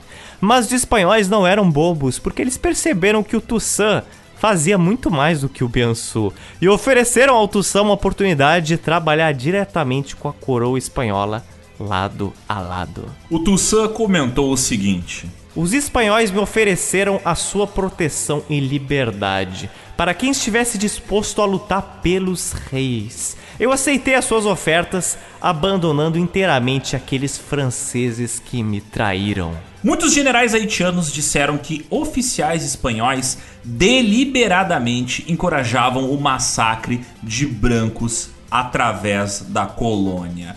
Isso significa o quê, né? Que os espanhóis queriam que os generais haitianos matassem o máximo possível de franceses. Eles não eram assim, ó, ui meu Deus, como eu sou abolicionista, eu amo haitianos. Não, não, não, era, era matar o inimigo comercial e naval. Eles falaram assim, ó, vocês sabem onde estão os franceses, os grandes brancos, matem eles para mim, por favor, obrigado de nada. Simplificando muito, os espanhóis, eles viram ali uma oportunidade de terceirizar o serviço e falaram, olha só, a gente vai te dar apoio material, vocês fazem o trabalho por nós. Pronto. É, porque tem um detalhe: quem é que dividia a ilha com Haiti? Quem? A Espanha. Metade era da Espanha e metade era da França. Então, oh, a Espanha viu a é. oportunidade é. de se tornar a única dona daquela ilha cortada no meio. Aham. E também tem o detalhe que muitas monarquias na Europa estavam tremendo de medo que a Revolução Francesa se espalhasse para as monarquias ali do lado vizinhas da França. Porque se você acha que tá ruim na França, tá ruim em Paris, Tá, tá ruim em Paris, mas assim, a França resolveu buscar treta com outros países vizinhos. É sério mesmo. A França declarou guerra à Inglaterra e aos Países Baixos, países monárquicos, até hoje inclusive. Então, inimigos a França estava bem provida, Espanha era só mais um deles. E é como se fosse uma balança. Quando o caos aumenta na França, aumenta também no Haiti. Os espanhóis, eles conseguiram capturar vários portos no sul do Haiti, que era uma região menos protegida da colônia, a ponto de conseguir basicamente fagostar a ilha aos poucos. O governo colonial francês no Haiti nesse momento entra em pânico, mais do que já estava em pânico, né? Lutando contra vários inimigos ao mesmo tempo. Eles estavam lutando contra os quilombolas e agora também contra os espanhóis. E na Europa estavam lutando contra todo mundo que não falava francês, basicamente. e com a notícia que o Toussaint se aliou aos espanhóis, os grandes brancos, donos das plantações, não paravam de fugir da ilha, indo principalmente aos Estados Unidos. Só no ano de 1793, mais de 10 mil brancos fugiram do Haiti. Essa foi a maior deserção dos brancos de São Domingos. Quando eles souberam, meu Deus, os espanhóis querem nos matar, bora geral, vamos embora, total. Que houve uma debandada gigantesca. Se você somar todos os números dos brancos vitimados pelos quilombolas ao longo desses 14 anos de guerra civil, você não chega nessa quantidade de brancos que fugiram agora, nesses 10 mil. O que isso quer dizer? Significa que eu tô tentando passar pano pros massacres dos brancos? Não, mas significa eu dizendo que aquela famosa história que provavelmente todo mundo já escutou, de que a independência haitiana foi um grande massacre enorme de brancos que todo mundo foi derrotado, foi embora e virou uma república 100% preta, ela é falsa. Esse acontecimento nunca aconteceu de verdade. Ocorreram massacres contra os brancos? É óbvio que sim, e foram vários. Ao longo do tempo, vocês vão entender cada um deles. Mas todos eles foram insurreições descentralizadas ou foram incentivadas por alguns generais que discordavam das ordens dadas pelo Toussaint de Louverture. Não teve uma grande rebelião que varreu todos os brancos da ilha. Essa história é meio fake. E não sou eu que estou dizendo isso, mas muitos historiadores também provam isso através de documentos daquela época. Essa história de que a revolta matou todos os brancos da ilha, ela foi uma, digamos assim, fake news construída ao longo do século XIX para que fosse pintada uma imagem negativa do Haiti e para que o Haiti fosse completamente isolado economicamente do resto do mundo, porque todo mundo fazia uma propaganda de que aquele era um local onde todos os brancos, se fossem para lá, morreriam. O próprio livro que a gente usou de pauta, principal fonte de 1938, Os Jacobinos Negros, fala bastante dessa história fake. E esse livro é de 1938. Então perceba, né? Algumas coisas não mudaram muito. Mas de volta à nossa linha temporal, né? Para tentar organizar um pouco a cabeça dos ouvintes. Estamos agora em agosto de 1793. E, buscando unificar aquela bagunça, o Toussaint de Louverture fez um discurso para os seus soldados. Irmãos e amigos, eu sou Toussaint de Louverture. Meu nome talvez seja conhecido por vocês. Eu superei a vingança. Eu quero que a liberdade e a igualdade reinem em São Domingos. Eu trabalho para trazê-los à existência. Unam-se a nós, irmãos, e lutem conosco pela mesma causa. Já a França, lá do outro lado do Atlântico, percebeu que não seria nada legal perder aquela sua lucrativa colônia no Caribe. É quase como se fosse um paradoxo. O Haiti dava muito lucro para a França, sendo essencial para a sua economia. Mas os princípios da Revolução Francesa eram em boa parte abolicionistas. Até porque, né, vocês já devem saber, os direitos humanos nasceram em boa parte a partir da Revolução Francesa. Será que era possível abolir a escravidão na ilha, mas de uma forma assim que o Haiti continuasse sendo uma colônia servindo aos interesses econômicos da França? Será que é possível isso? Muitos jacobinos e republicanos franceses acreditavam que sim, era possível abolir a escravidão no Haiti e manter o Haiti como uma colônia, como uma fonte de renda para a França. É aquela história, eles queriam ter o bolo e comer ele ao mesmo tempo. Era o famoso trabalho forçado. Vai trabalhar? Sim, não vai ser escravidão, mas vai continuar sendo colônia. Então a França vai tentando costurar acordos com o Toussaint, falando que era uma má ideia para ele e os seus generais se aliarem com os espanhóis. A França começou a falar que os espanhóis eles eram só interesseiros, que diferente dos franceses, eles não eram abolicionistas, eles não eram republicanos, eles só queriam reestruturar a escravidão na ilha quando tomassem o controle dela. E esses são todos argumentos que, assim, são realmente verdadeiros.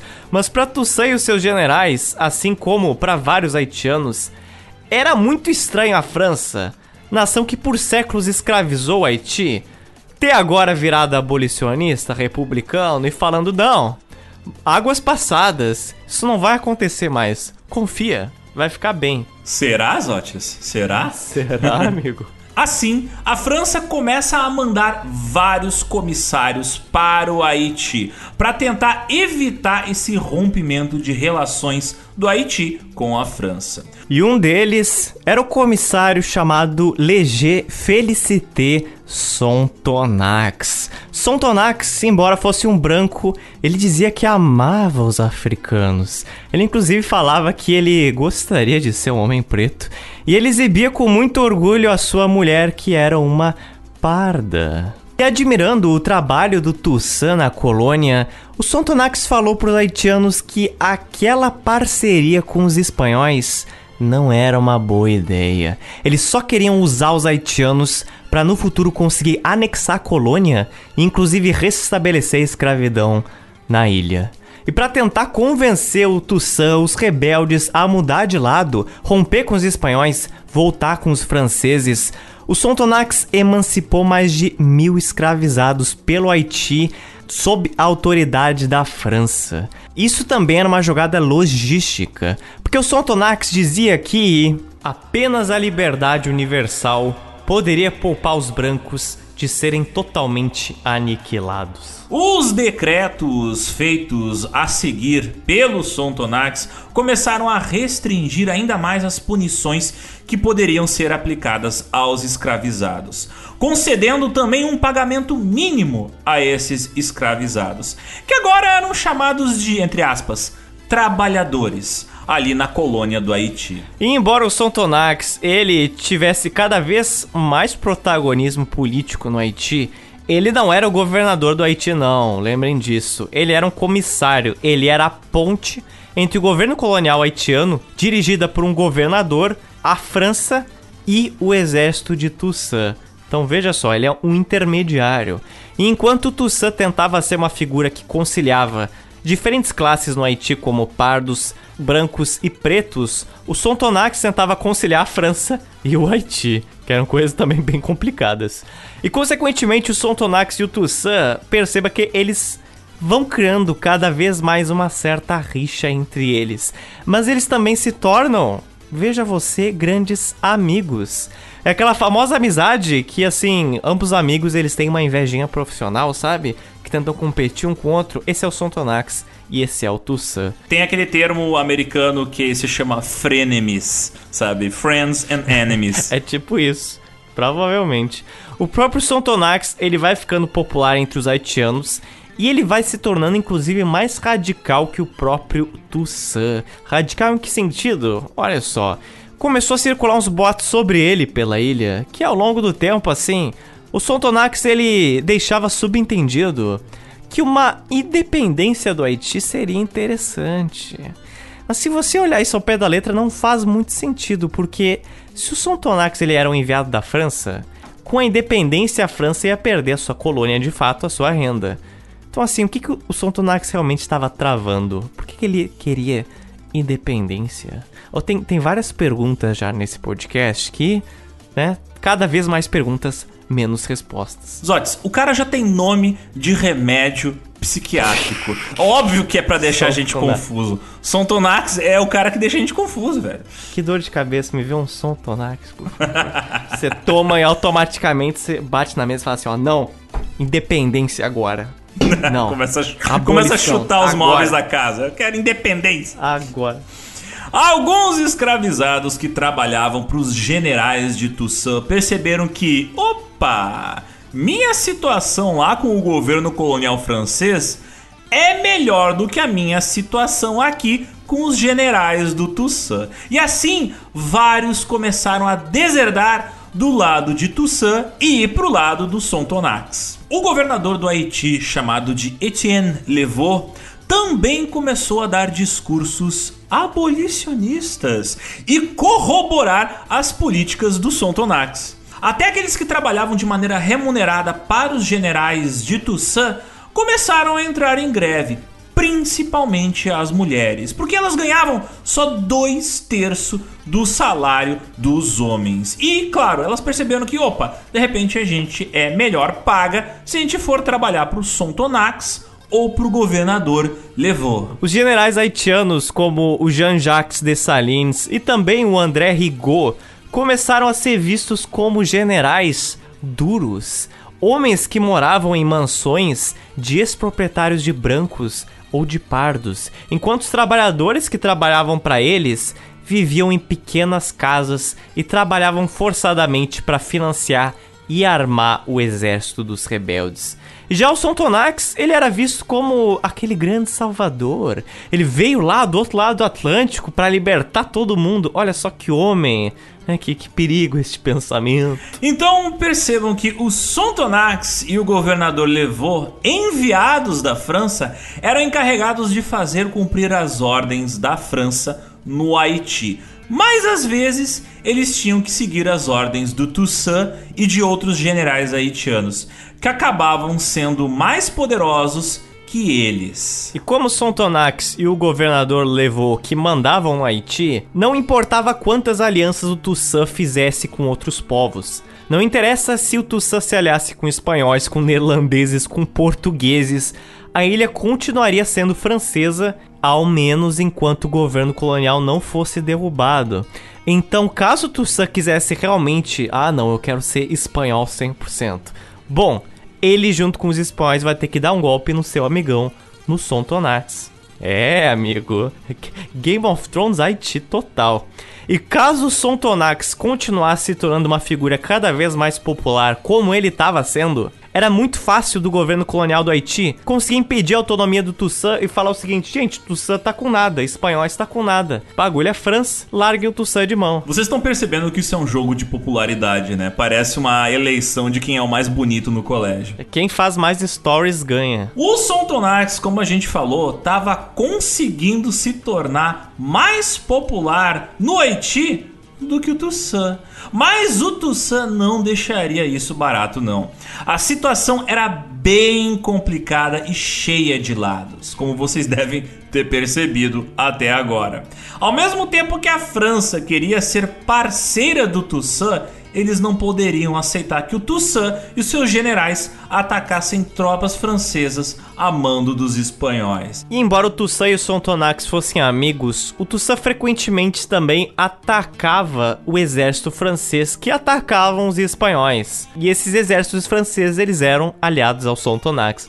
Então, assim, Sontonax, meu amigo, só um minuto, vou ali matar teus amigos. É aquela história, quando teu amigo não tá olhando, tu dá um tapa na nuca dele, aí tu finge que não foi tu, aí quando tu vira o rosto, tu toma um tapa na nuca, aí o teu amigo finge que não foi ele. Tá, tá virando uma piada isso aqui. Bom, a gente falou que alguns quilombolas saíram do exército do Toussaint e foram lá trabalhar com o Sontonax. Mas também ocorria o contrário.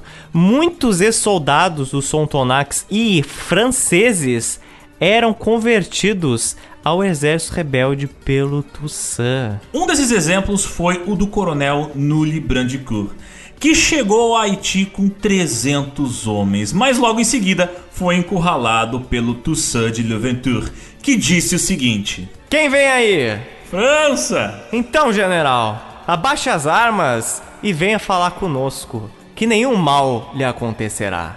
Faça o que quiser, eu me rendo. E quando Toussaint voltou pro seu acampamento, liderando tropas brancas, seus próprios homens ficaram tão surpresos que ele teve uma dificuldade em lhes assegurar que aqueles brancos eram de fato aliados, porque o coronel Nully já não era muito afim da França e ele se converteu de fato ao lado do Toussaint. Imagina a cara do Dessalines vendo isso chegando ali. Toussaint com exército francês ali, brother, epa. Toussaint operando milagres, né, cara? o homem escreve certo em linhas tortas. Põe linhas tortas nisso, hein? Meu Deus.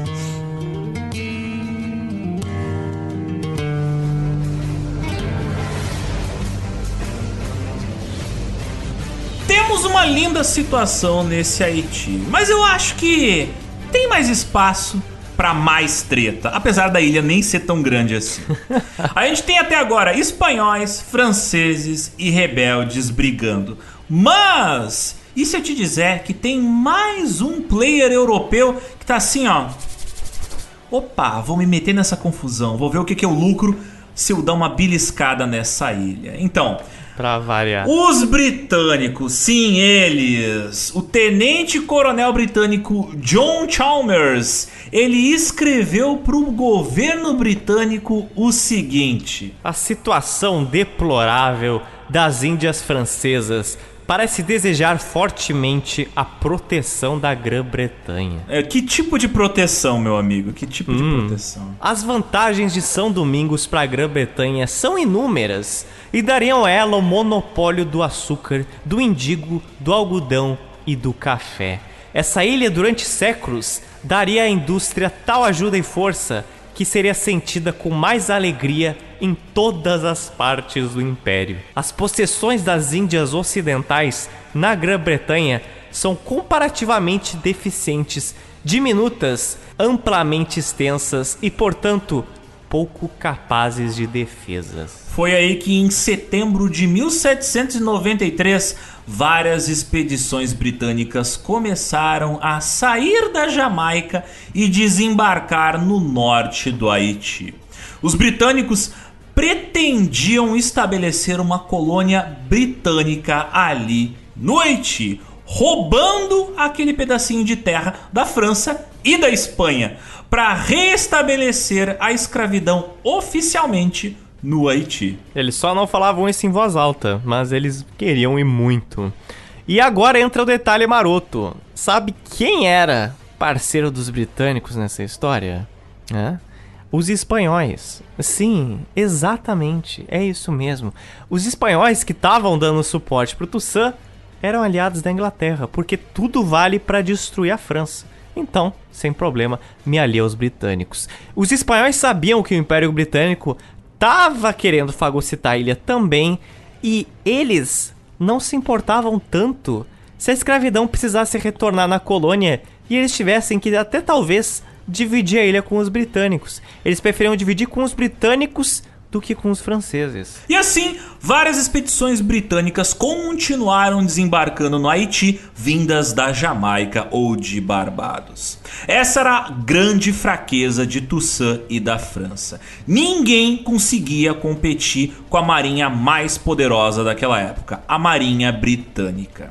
Assim como futuramente o próprio Napoleão viria a descobrir, a marinha francesa não tinha capacidade para peitar os ingleses. E ainda mais os rebeldes que, né, não tinham marinha nenhuma.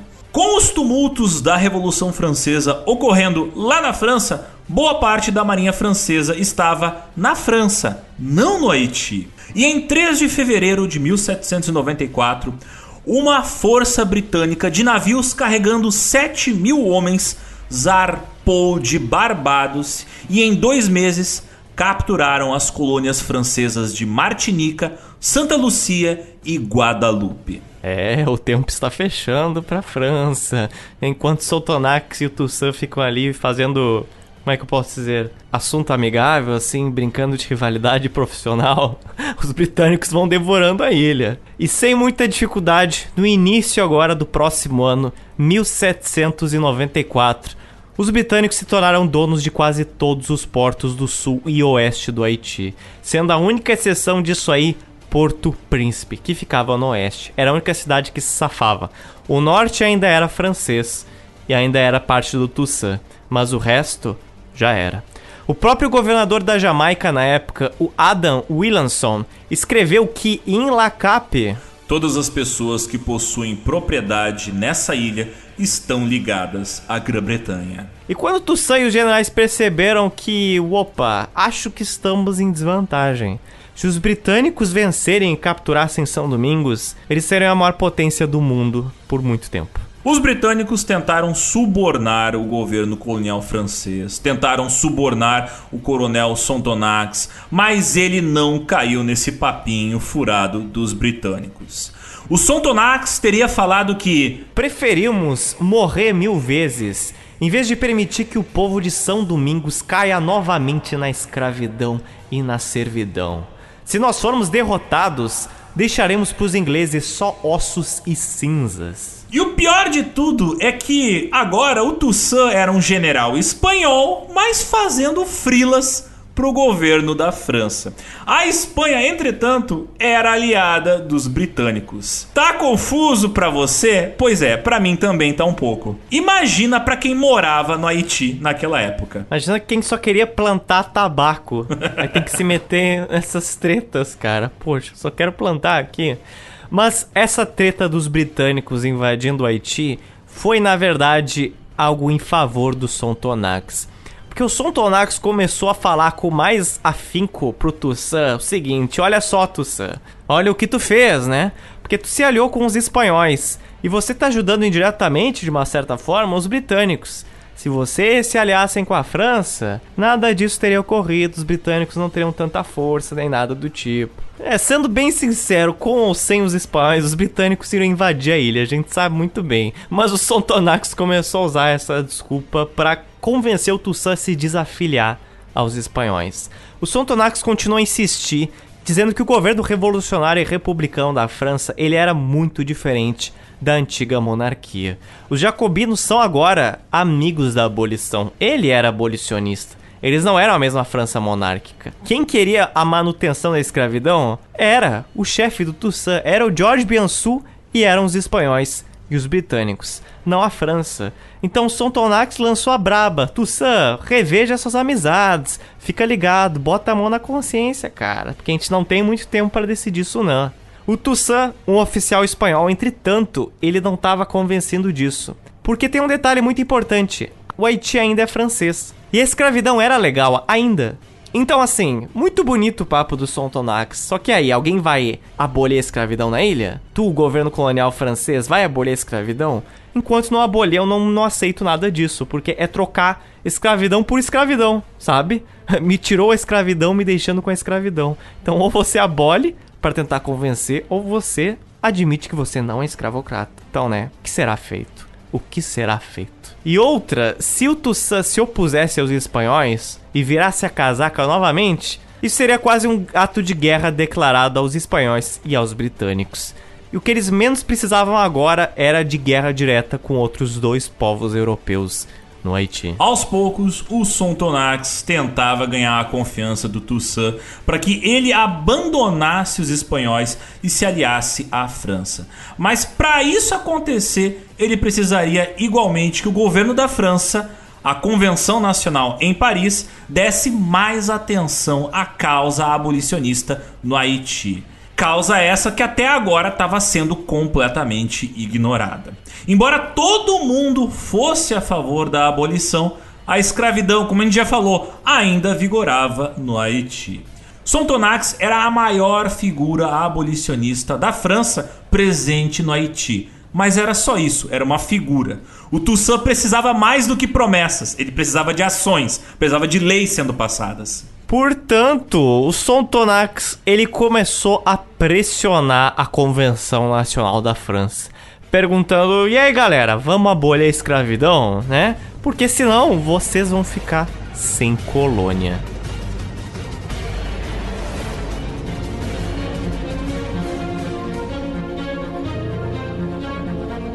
Em 4 de fevereiro de 1794, em Paris, atendendo aos pedidos desesperados do Sontonax e sabendo da situação que os britânicos pretendiam capturar o Haiti, houve uma assembleia na Convenção Nacional para decidir, finalmente, se a colônia de São Domingos continuaria ou não com o trabalho escravo.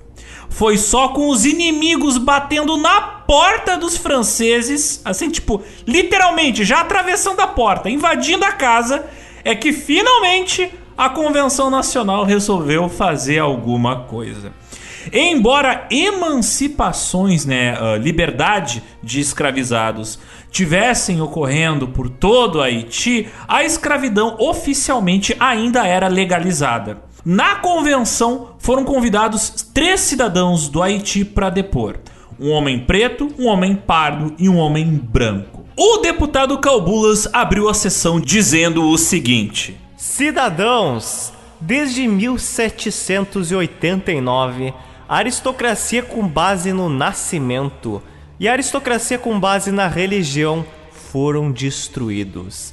Mas a aristocracia da pele ainda existe. Mas isso também está dando o seu último suspiro. Um homem negro, um homem amarelo e um homem branco estão hoje aqui nessa convenção em nome dos cidadãos livres de São Domingos. E o cidadão preto, chamado Belle, falou: Ao redigir uma nova constituição do povo francês, não prestamos atenção aos negros infelizes. Reparemos o que está errado. Proclamemos a liberdade dos negros. Senhor presidente, não permita que a convenção se desonre agora. E depois de muito debate e muito burburinho, a convenção, dirigida por Jean-François Delacroix, falou que a Convenção Nacional declara abolida a escravidão em todas as colônias. Em consequência, declara que todos os homens, sem distinção de cor, domiciliados nas colônias, são cidadãos franceses e gozam de todos os direitos garantidos pela Constituição. O Georges Danton, uma das principais figuras da Revolução Francesa, falou logo depois do término da sessão. Os ingleses estão perdidos. William Pitt, que era na época o primeiro-ministro do Reino Unido, e seus planos estão condenados. No dia 4 de fevereiro de 1794, a convenção oficialmente aboliu a escravidão nos territórios franceses, incluindo São Domingos. O curioso caso de tudo isso é que o Robespierre não estava presente nesta sessão. O seu amigo estava presente no lugar dele, o Jorge Danton, mas Robespierre não. Então você perceba, o homem vai ficando ausente, as coisas começam a fluir. Curioso, curioso. Olha, Zotes, a ausência da cabeça do Robespierre ajudou muito, né, a França. Então, o que, que eu vou falar? Neste momento, ele ainda está em um pedaço só.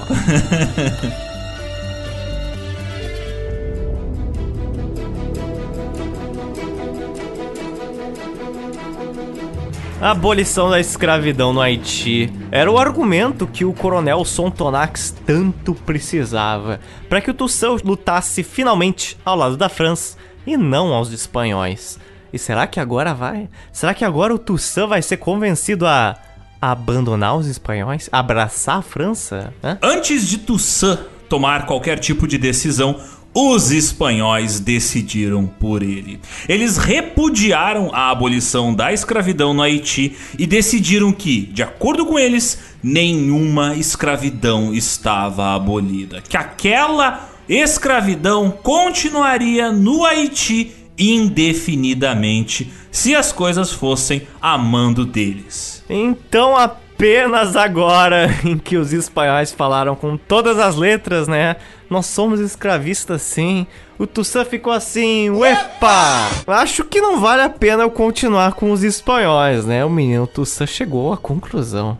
Em 6 de maio de 1794, o Toussaint, junto com outros líderes e generais, como Jean-Jacques Dessalines, o Henri Christophe, o André Rigaud e o seu sobrinho também, o Moise, que estava com ele, se desafiliaram do exército espanhol. Mas tá faltando uma pessoa aqui nessa, nessa gangue de generais. Cadê? É, tem um nome aí que eu não Então. lembro qual é. Hum. Tô sentindo um cheiro de álcool, mas eu não lembro qual é o nome da pessoa. Mas enfim. O homem, A garrafa, a treta. o ser, o George Biansu, que na teoria era o chefe de todo mundo, se negou a mudar de lado. Porque os espanhóis pescaram o Biansu, chegaram pra ele e fizeram um bom acordo financeiro com ele, lhe enchendo de regalia caso ele continuasse servindo a coroa espanhola, o que ele muito bem aceitou. O Biaçu concordou com o termo dos espanhóis e foi trabalhar no território espanhol na Flórida. Esse foi o final da carreira do Biaçu, ao menos no Haiti. Ele foi visto apenas como um cara que tinha interesse em títulos e riquezas, mas não estava realmente interessado na libertação do povo haitiano. Ficou para os livros de história como um grande interesseiro. E sem o Biansu, agora sim. O Toussaint, na teoria e finalmente na prática, ele era o líder supremo do Haiti. Ele resolveu aceitar a oferta de Sontonax e se aliou à França. E é claro que essa mudança de lado foi confusa para muita gente. Lembra que eu falei mais no início que eventualmente o Toussaint iria discordar dos seus generais sobre várias coisas em relação ao Haiti? O fato do Biansu continuar aliado com os espanhóis e ir embora é só um desses exemplos. Tiveram vários outros haitianos e generais do Toussaint que discordaram dessa desafiliação. Um general chamado Jean-François rompeu suas relações com o Toussaint após ele se desafiliar dos espanhóis. E assim promoveu um verdadeiro massacre de brancos franceses no norte com a ajuda dos espanhóis, matando homens, mulheres e até mesmo crianças. Esse ficou conhecido como o massacre de Baiajá. O Jean-François falava que só um rei poderia comandar o Haiti, e não uma república, não a França. E naturalmente, esse rei era agora o rei da Espanha, o Carlos IV. E esse era um argumento bem parecido com o que o Toussaint acreditava há alguns anos atrás. Um dos generais que discordou desse desligamento do Toussaint em relação à coroa espanhola foi o Pierre Guidonnet. um líder africano que controlava cerca de 3 mil soldados postados nas montanhas ali perto de Porto Príncipe. Esse líder africano, o Dildoné, se recusou a se aliar aos franceses, mas também não queria se aliar com os espanhóis. Ele se aliou com quem? Com os britânicos. Olha aí, britânicos sendo a terceira via nesse caso. É brincadeira mas de fato ele se aliou com os britânicos. Toussaint chegou a escrever para ele, desincentivando ele a tomar essa atitude, falando que os britânicos eram uma parceria meio furada.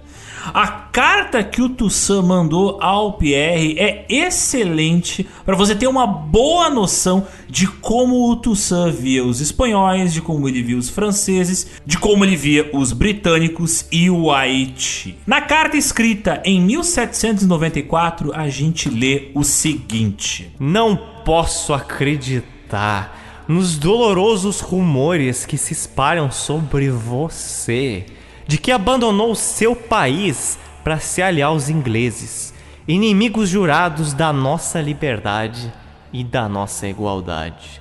Será possível, caro amigo, que no exato momento em que a França triunfa sobre todos os monarquistas e nos reconhece como seus filhos por seu decreto benéfico, conceda-nos todos os nossos direitos pelos quais lutamos, que você deseja se deixar enganar por nossos antigos tiranos que estão usando apenas metade dos nossos infelizes irmãos para carregar o outro com correntes. Por um tempo, os espanhóis cegaram meus olhos, mas não demorei a reconhecer sua malandragem. Eu os abandonei e os venci. Voltei a obedecer o meu país que me recebeu de braços abertos e recompensou bem os meus serviços. Rogo a você, meu querido irmão, que siga meu exemplo. Espero que não me recuse, que sou negro como você e, garanto-lhe, nada mais desejo do que vê-lo feliz, você e todos os nossos irmãos. No que me diz respeito, creio que a nossa única esperança é servir a República Francesa. É sob sua bandeira que somos verdadeiramente livres e iguais. É assim que vejo, meu caro amigo, e não acredito que esteja cometendo um erro. Se é possível que os ingleses tenham conseguido enganá-lo, acredite em mim, meu caro irmão. Abandone-os. Una-se aos republicanos honestos e todos juntos vamos perseguir esses monarquistas de nosso país. São patifes que desejam nos sobrecarregar de novo com aquelas vergonhosas correntes que tanto tivemos dificuldade em romper.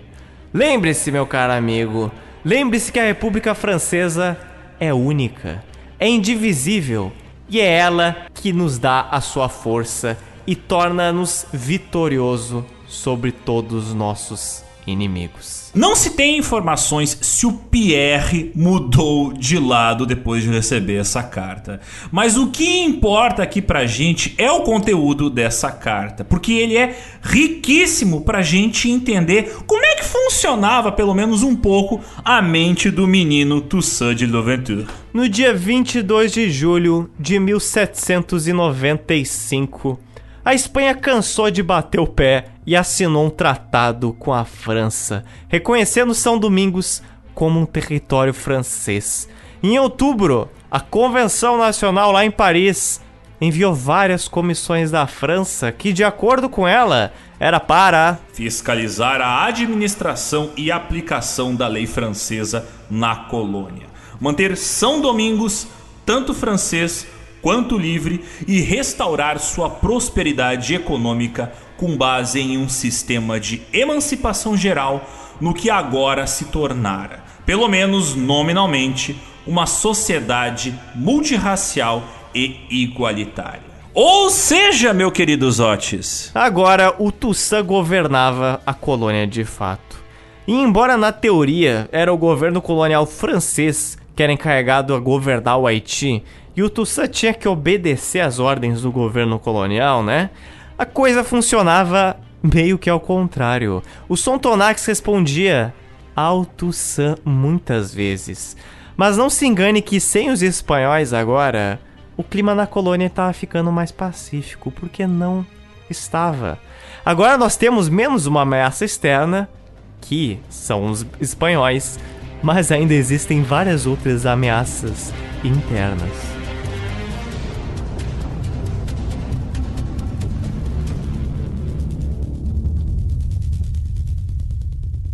Com a abolição da escravidão, como é que essas pessoas estavam vivendo agora? Eu te pergunto, meu caro amigo Shots. Hum, como? Eles estavam vivendo lado a lado, cercados de um arco-íris de alegria e liberdade? Eles estavam vivendo em absoluta paz, como se o mundo fosse feito de algodão doce? Os grandes brancos ou os pardos, as maiores classes econômicas escravistas do Haiti, Será que eles aceitaram a abolição da escravatura e saíram de mãos dadas com os pretos, caminhando e cantando pelas ruas de Lacap? É óbvio que não. A visão do Toussaint, que era conciliadora entre todas as classes, ele acreditava que o Haiti deveria ser o território para brancos, para pardos e para pretos. Isso não foi fácil de convencer, nenhum desses três grupos, os brancos, os pardos ou os pretos. O Haiti também sofria uma crise alimentícia violenta. Parecia com o que a França estava vivendo durante a Revolução Francesa. Mas no caso do Haiti, a realidade era muito mais cruel. Porque muitas das plantações de alimentos no Haiti haviam sido devastadas durante a guerra tantos anos de rebelião e destruição dessas plantações, uma hora começou a afetar a alimentação do povo. Os generais ou a população pouco tinham que comer e agora menos alimento vinha da França, porque a França também estava tendo problemas com alimentos. Então a França estava priorizando alimentar a sua própria população. E como agora você vai reconstruir uma colônia nesse clima de decadência econômica, de conflito civil, de subnutrição?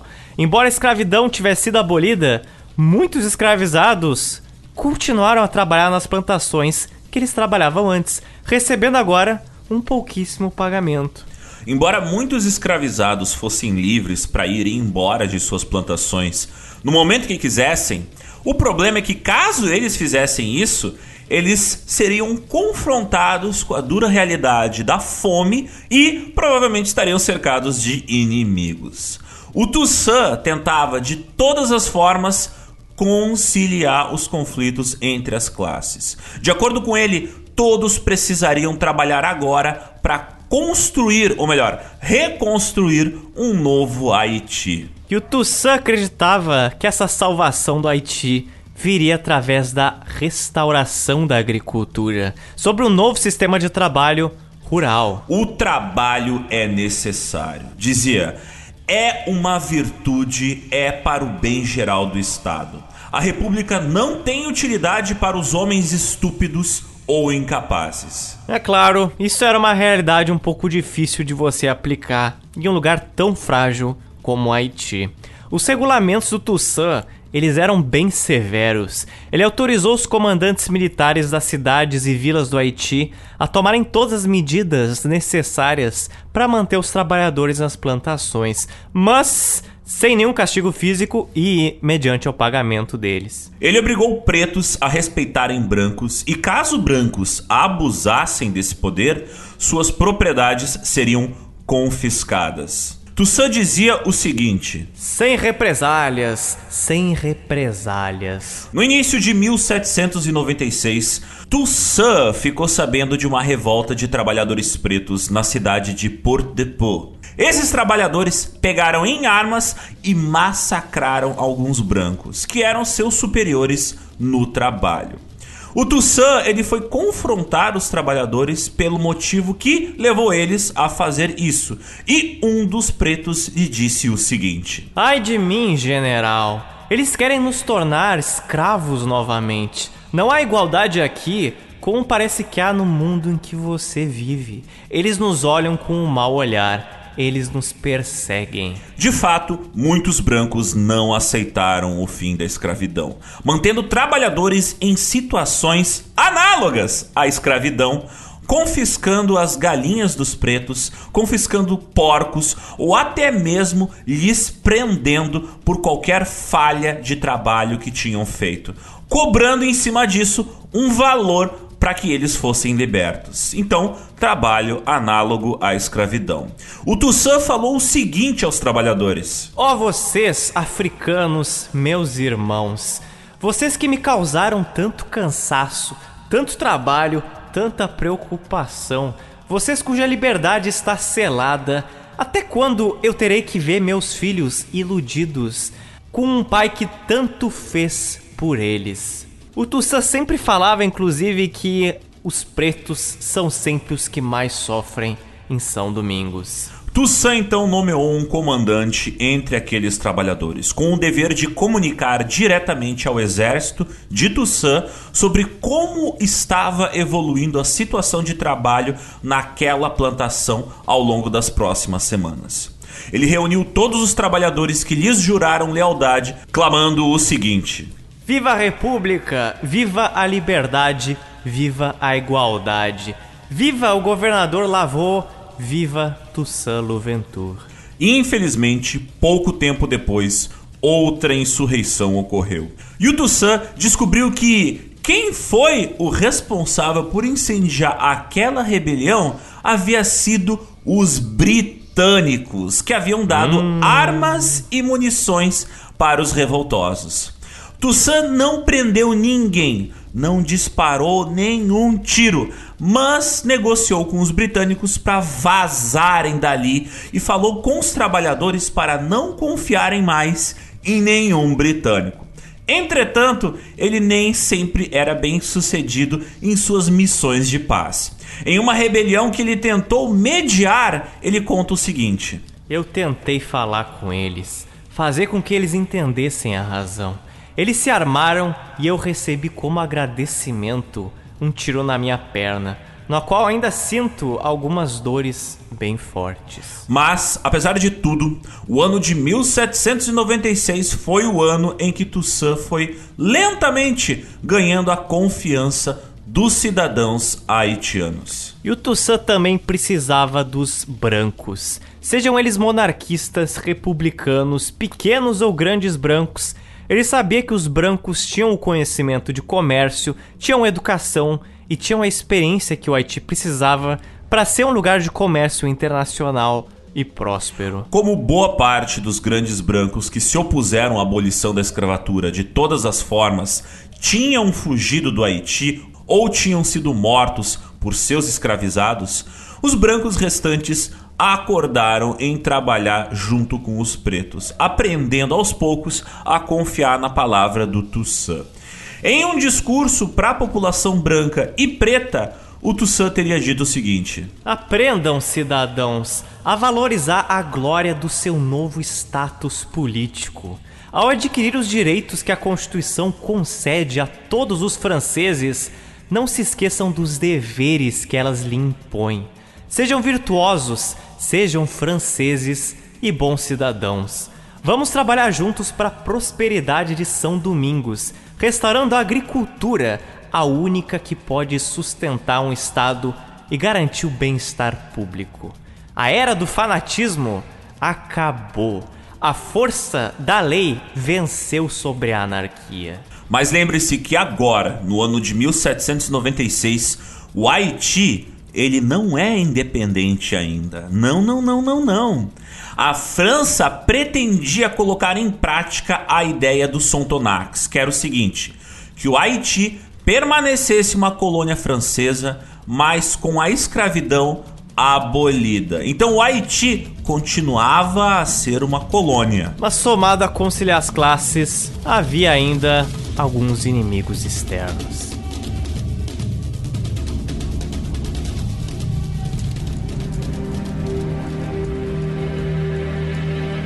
E dentro do Haiti vão ter tantos problemas quanto aqueles problemas que vêm de fora, vêm do estrangeiro. Existem e vão existir várias outras ameaças internas. Havia uma classe em São Domingos que não suportava a ideia de ser governada pelos pretos. Esses não eram só alguns grandes brancos, esses também eram alguns pardos. Os grandes brancos inicialmente consideravam o Toussaint seu inimigo número um, mas agora os grandes brancos não eram mais uma força tão importante assim em São Domingos. Após anos desertando para a França ou para os Estados Unidos, agora economicamente a classe mais poderosa no Haiti havia se tornado os pardos. Muitos pardos defendiam ideias e princípios levantados pelo Vicente Ogé, aquele pardo que a gente comentou no podcast anterior, que iniciou um levante de pardos e pretos contra os brancos no ano de 1791. Aconteceu tanta coisa nessa linha do tempo que, apesar de ter passado poucos anos, parece que faz muito tempo isso aí. Parece que faz muito tempo mesmo. Vicente Ogê, para quem já se perdeu nos nomes, foi o cara que morreu na roda no final do episódio passado. O Ogê, ele defendia que os pardos, sendo ele um pardo também, por serem frutos da colônia, por assim dizer, os pardos que deveriam ser os verdadeiros administradores do Haiti, e não Toussaint e o seu exército de africanos, como eles eram chamados. Mas o OG tinha sido executado cinco anos atrás, em 1791, e ele permaneceu como uma figura importante entre os pardos e a sua filosofia. Agora, na nossa pauta, já é o ano de 1796 e as coisas mudaram bastante. Os pardos que inicialmente apoiaram Toussaint agora já não se identificavam tanto com o seu discurso conciliador.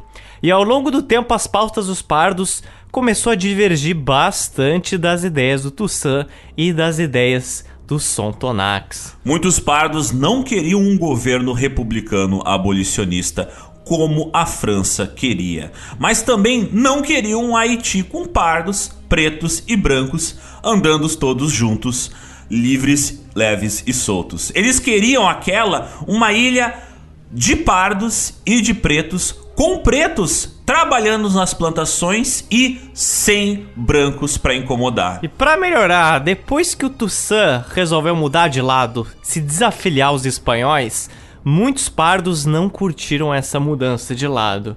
Porque o, a pouca coisa que eles se identificavam com os espanhóis era a vontade dos espanhóis de eliminar os brancos franceses da ilha. E agora, pelo visto, vai continuar tendo branco francês, o que os pardos não gostavam muito. E para eles, pros pardos, o Toussaint se tornou um vira-casaca. Muitos quilombolas pardos começaram a desertar do exército de Toussaint, indo trabalhar para os britânicos que prometiam uma ilha sem franceses. Outros quilombolas pretos desertavam para viver nas montanhas. Eles não apoiavam o Toussaint, não apoiavam a França, nem a Espanha ou a Grã-Bretanha. Eles só queriam continuar vivendo de maneira completamente independente da sua maneira, longe de todo mundo. Então veja, você tem pessoas falando: não, eu vou lá com os britânicos. E tem gente tão cansada que fala: filho, eu só quero viver. Eu não quero me aliar com britânicos, eu não quero me aliar com Toussaint. Eu vou continuar vivendo em quilombo, como eu vivia antes. Porém, tava surgindo uma figura ali que ia atender esse desejo daquela população parda e iria se opor ao Toussaint, ia pautar uma restauração da escravidão.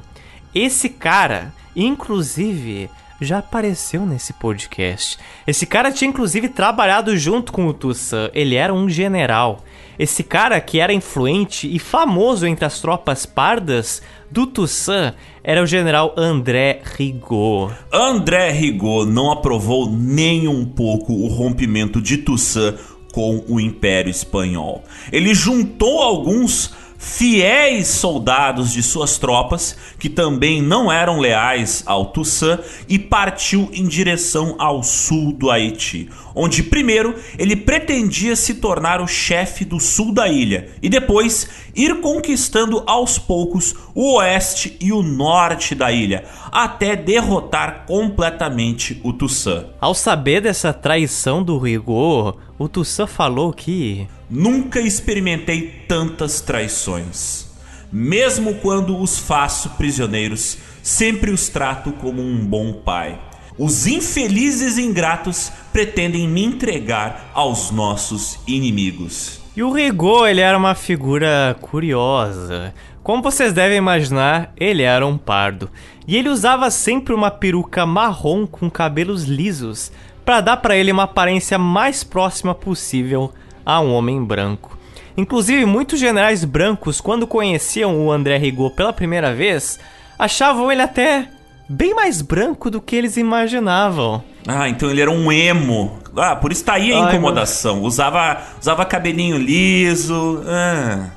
Você não me entende, Tussan. Isso não é uma fase. Aí o Tussan, não, você tá passando uma fase. Não, Filho, você está passando por uma fase. eu vou para o sul do Haiti ouvir Green Day. Imagina o Tussan, esse filho ingrato. Que decepção que ele é para mim. Que absurdo. Está usando calças vermelhas xadrez. Rigaud se considerava um sucessor de Vicente Auger. E em 1796 ele se tornou o senhor dono de parte do sul do Haiti. Sob seu comando haviam 6 mil homens e um inteiro destacamento de cavalaria. Não era pouca coisa. O Rigaud tinha tentado negociar com os britânicos várias vezes para instituir o Haiti como uma nação parda onde a escravidão havia retornado. Mas essas tentativas dele não tiveram sucesso. Porém, ele consegue costurar alguns acordinhos comerciais com os britânicos. Porque se os britânicos batessem muito de frente com a França, eles teriam mais problemas. Então, quanto mais sucinto eles conseguiriam ser na sua destruição do Haiti, melhor seria para eles. Indo o exército do Rigaud ao sul do Haiti, nenhum preto tinha o posto acima de capitão no exército. Todas as prisões do Rigaud estavam cheias de brancos e pretos, com quase nenhum pardo. E tudo isso parecia levar a um cenário de uma guerra civil entre o Toussaint e o Rigaud. Rigaud também começou a espalhar notícias de que os pardos eram mais bem tratados no sul do que no norte, o que levou a muitos pardos do norte desertassem indo para o sul. Ao saber dessas fake news se espalhando por toda a colônia, o Toussaint teria dito o seguinte: Canalhas, malandros, patifes. Esses patifes conspiram mais do que nunca. Os pardos de Rigaud começaram a defender ideias de independência do Haiti. Para isso, eles precisavam vencer o governo colonial do Haiti e as tropas de Toussaint. Portanto, eles começaram seus ataques pelos seus adversários mais fracos, aqueles adversários com o menor apoio popular. Ou seja, começaram a atacar o exército colonial da França. Nessa época, o governador da França era o Etienne Lavaux, que trabalhava lado a lado com o seu camarada, o Sontonax. Por enquanto. Por enquanto.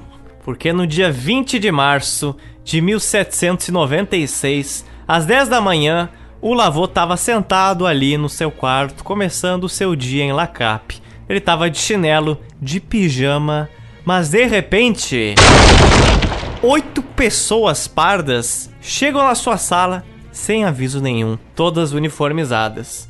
O Lavaux pensou que aquilo ali era um tipo de emergência, o que aconteceu? Mas não era bem isso. Os pardos colocaram uma sacola na cabeça do Lavaux e arrastaram ele para fora de chinelo, de pijama, de tudo, às 10 da manhã. O Lavaux foi mandado para uma prisão sob o controle de Rigaud, próximo a Lacape, onde ele ficou dois dias sem poder ver ninguém e sem ter nenhuma assistência médica. Quando o Toussaint soube desse ocorrido, ele disse o seguinte: O quê? Eles têm a audácia de lhe ameaçar e pegar em armas contra você? O que eles estão planejando? Eles vão voltar pro seu lugar. Ou eu vou levar mil vidas por uma. O homem tá puto. Também estaria. O Toussaint ele despachou dois batalhões para marchar em direção à prisão comandada por Rigaud, onde o Levaux estava preso. E ao saber que as tropas do Toussaint estavam chegando ali, o Rigaud falou pro Toussaint que se o Toussaint quisesse se encontrar com ele, eles dois podiam costurar um acordo para libertar o governador Louveau. Toussaint, obviamente, suspeitou que aquilo fosse uma emboscada e não aceitou o convite para se encontrar com o Rigaud. Porém, o Rigaud foi bem espertinho. Ao saber que o Toussaint não viria, ele começou a espalhar para os cidadãos de Lacape que o Toussaint estava querendo entregar o país para os franceses e reestabelecer a escravidão. Ele falou que navios franceses que estavam trazendo comida para o Haiti, que eram navios mercadores, na verdade eram navios que estavam trazendo grandes brancos com correntes nos seus convés.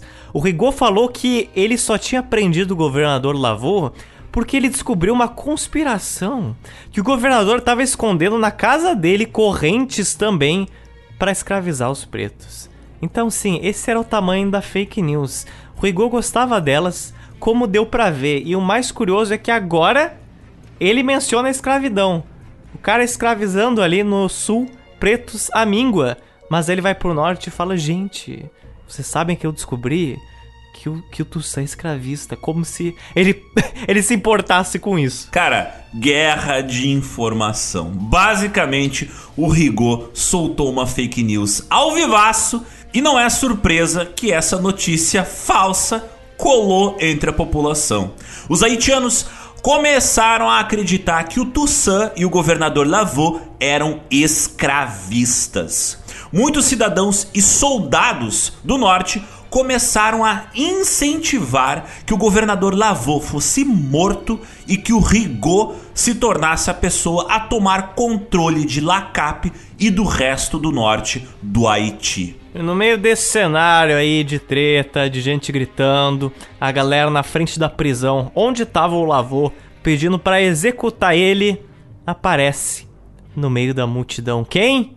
Aparece o homem, abrindo caminho Tava chegando escoltado por Jean-Jacques Dessalines. Tava o Toussaint Louverture. Todo mundo ficou, oh, o cara veio mesmo, o cara veio mesmo. Esse aqui é aqueles momentos que, uh, se o Toussaint fosse filmado, ele teria que ser filmado com a mesma dignidade com que os franceses costumam fazer filmes do Napoleão, sabe? O cara altivo, o cara que derrota exércitos com discursos. O Toussaint foi até os barcos franceses, abriu o convés deles e mostrou que não tinha nenhuma corrente em lugar nenhum. Eram navios que carregavam farinha, carne, peixe e ervilha. Toussaint também falou que estava disposto a receber qualquer cidadão que quisesse visitar a casa de Lavaux com ele, para que essa pessoa pudesse ver que lá também não havia nenhuma corrente como havia sido espalhado pelo Rigaud. Alguns rebeldes toparam essa sugestão, seguiram o Toussaint, que era escoltado pelo Jean-Jacques Dessalines. Ao chegar na casa do governador Lavaux, Toussaint abriu as portas dos quartos do governador, abriu seus armários, abriu seu porão e mostrou que lá não tinha em nenhum lugar nenhuma corrente. Toussaint falou por fim que o Rigaud era um mentiroso. E todo mundo ficou. Uh, nossa, o cara tá falando a verdade. Embora o Toussaint conseguiu remediar essa situação, ele não conseguiu realmente negociar naquele dia com o Rigaud a libertação do governador Lavaux. A liberação do Lavaux demorou ainda vários dias mas aconteceu. E eu sei que você, ouvinte, está tendo um leve toque, porque é o nome Lavô e o nome Rigor juntos. Eu sei disso, mas assim. Lavô governador, Rigor general Pardo. E a França, nem preciso dizer, né? Ela tava lá do outro lado do Atlântico e ela ficou sabendo assim que, meu Deus, prenderam o meu governador do Haiti. Um rebelde prendeu o governador do Haiti e ele foi solto por outro general militar, que no caso é o Toussaint. Enquanto isso, o Sontonax estava ali dançando Macarena, que deveria ser o cara responsável por fazer isso. Então, assim, complica, né? O governador Lavou, depois que ele foi finalmente liberto da prisão do rigor, ele percebeu que ele era frágil politicamente no Haiti e ele optou por renunciar do seu cargo e ir embora. A França aceitou a renúncia e mandaria outro governador no seu lugar. A partir de então, o clima entre o Rigaud e o Toussaint foi só piorando cada vez mais, iniciando oficialmente uma verdadeira guerra civil entre o exército de Toussaint e o exército de Rigaud. Guerra essa que ficou conhecida como a Guerra das Facas. Como dizem em francês, la guerre des couteaux. E se aproveitando desse caos interno da colônia, quem é que se saiu bem? Quem? Quem saiu quem, bem? Quem? Quem? Quem? Olha só, umas pessoas aí de peruca branca, vestindo casaco vermelho. Então, os portos de Lacap foram bloqueados por 12 navios britânicos e dois navios dos Estados Unidos. Nos próximos dias, o Toussaint resolveu questionar os britânicos. Ó, oh, seguinte, galera, por que que, né, vocês bloquearam o porto de Lacap? E os britânicos responderam que, na verdade, eles estavam prestando apoio ao Toussaint e eles queriam que ele vencesse a guerra contra o Rigaud. É, curioso, curioso. Entretanto, não era assim que o jogo funcionava para os britânicos. Porque os britânicos também estavam apoiando o Rigaud. Os britânicos estavam apoiando os dois lados e eles queriam basicamente ver a ilha pegar fogo, porque eles queriam que ambos os lados se destruíssem e quando ambos estivessem fracos demais, os britânicos chegariam restabelecendo a escravidão e tomando a ilha para eles geral. Isso hoje em dia se chamaria guerra proxy. Isso é um conceito, inclusive, que se chama de guerras proxy, quando duas ou mais potências lutam em um outro território armando outras forças externas. Nesse caso, a gente tem o Haiti, onde vira palco de guerra da França e da Grã-Bretanha, também com os espanhóis ali. Esses lados, eles financiam o Rigaud e financiam o Toussaint. Isso é uma típica guerra proxy no século XVIII. Guerra proxy, por exemplo, foi o que aconteceu durante boa parte na Guerra da Síria, onde você tem diferentes potências, Estados Unidos, Rússia, brigando em outro território, armando os rebeldes, armando outros também grupos radicais. Olha a situação de merda que o Toussaint se meteu. Ele tinha que conciliar a colônia, agora que ela estava envolta numa guerra civil, que estava sendo liderada o outro lado por um dos seus ex-generais. O Toussaint tinha também que enfrentar uma possível invasão estrangeira da mais poderosa marinha do mundo, a marinha dos britânicos, e ele tinha que lidar com a treta de que o Haiti, por enquanto, tava sem governador. Cara, o, uma batata quente na mão é um problema, imagina três.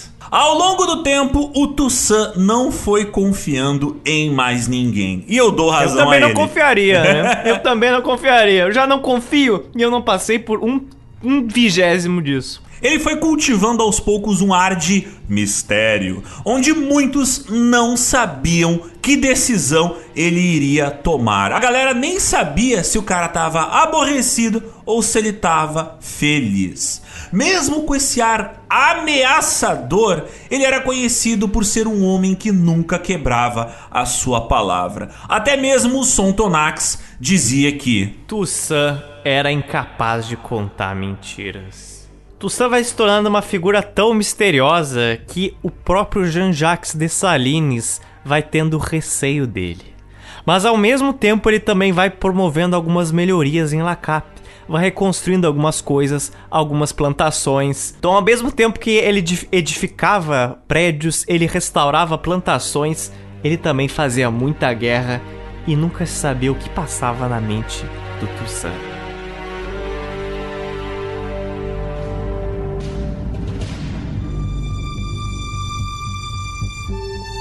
E depois do Lavô ir embora do Haiti e deixar um vácuo de poder, demorou quase um ano pro Haiti ter um novo governador. E durante esse período, várias coisas ocorreram, né?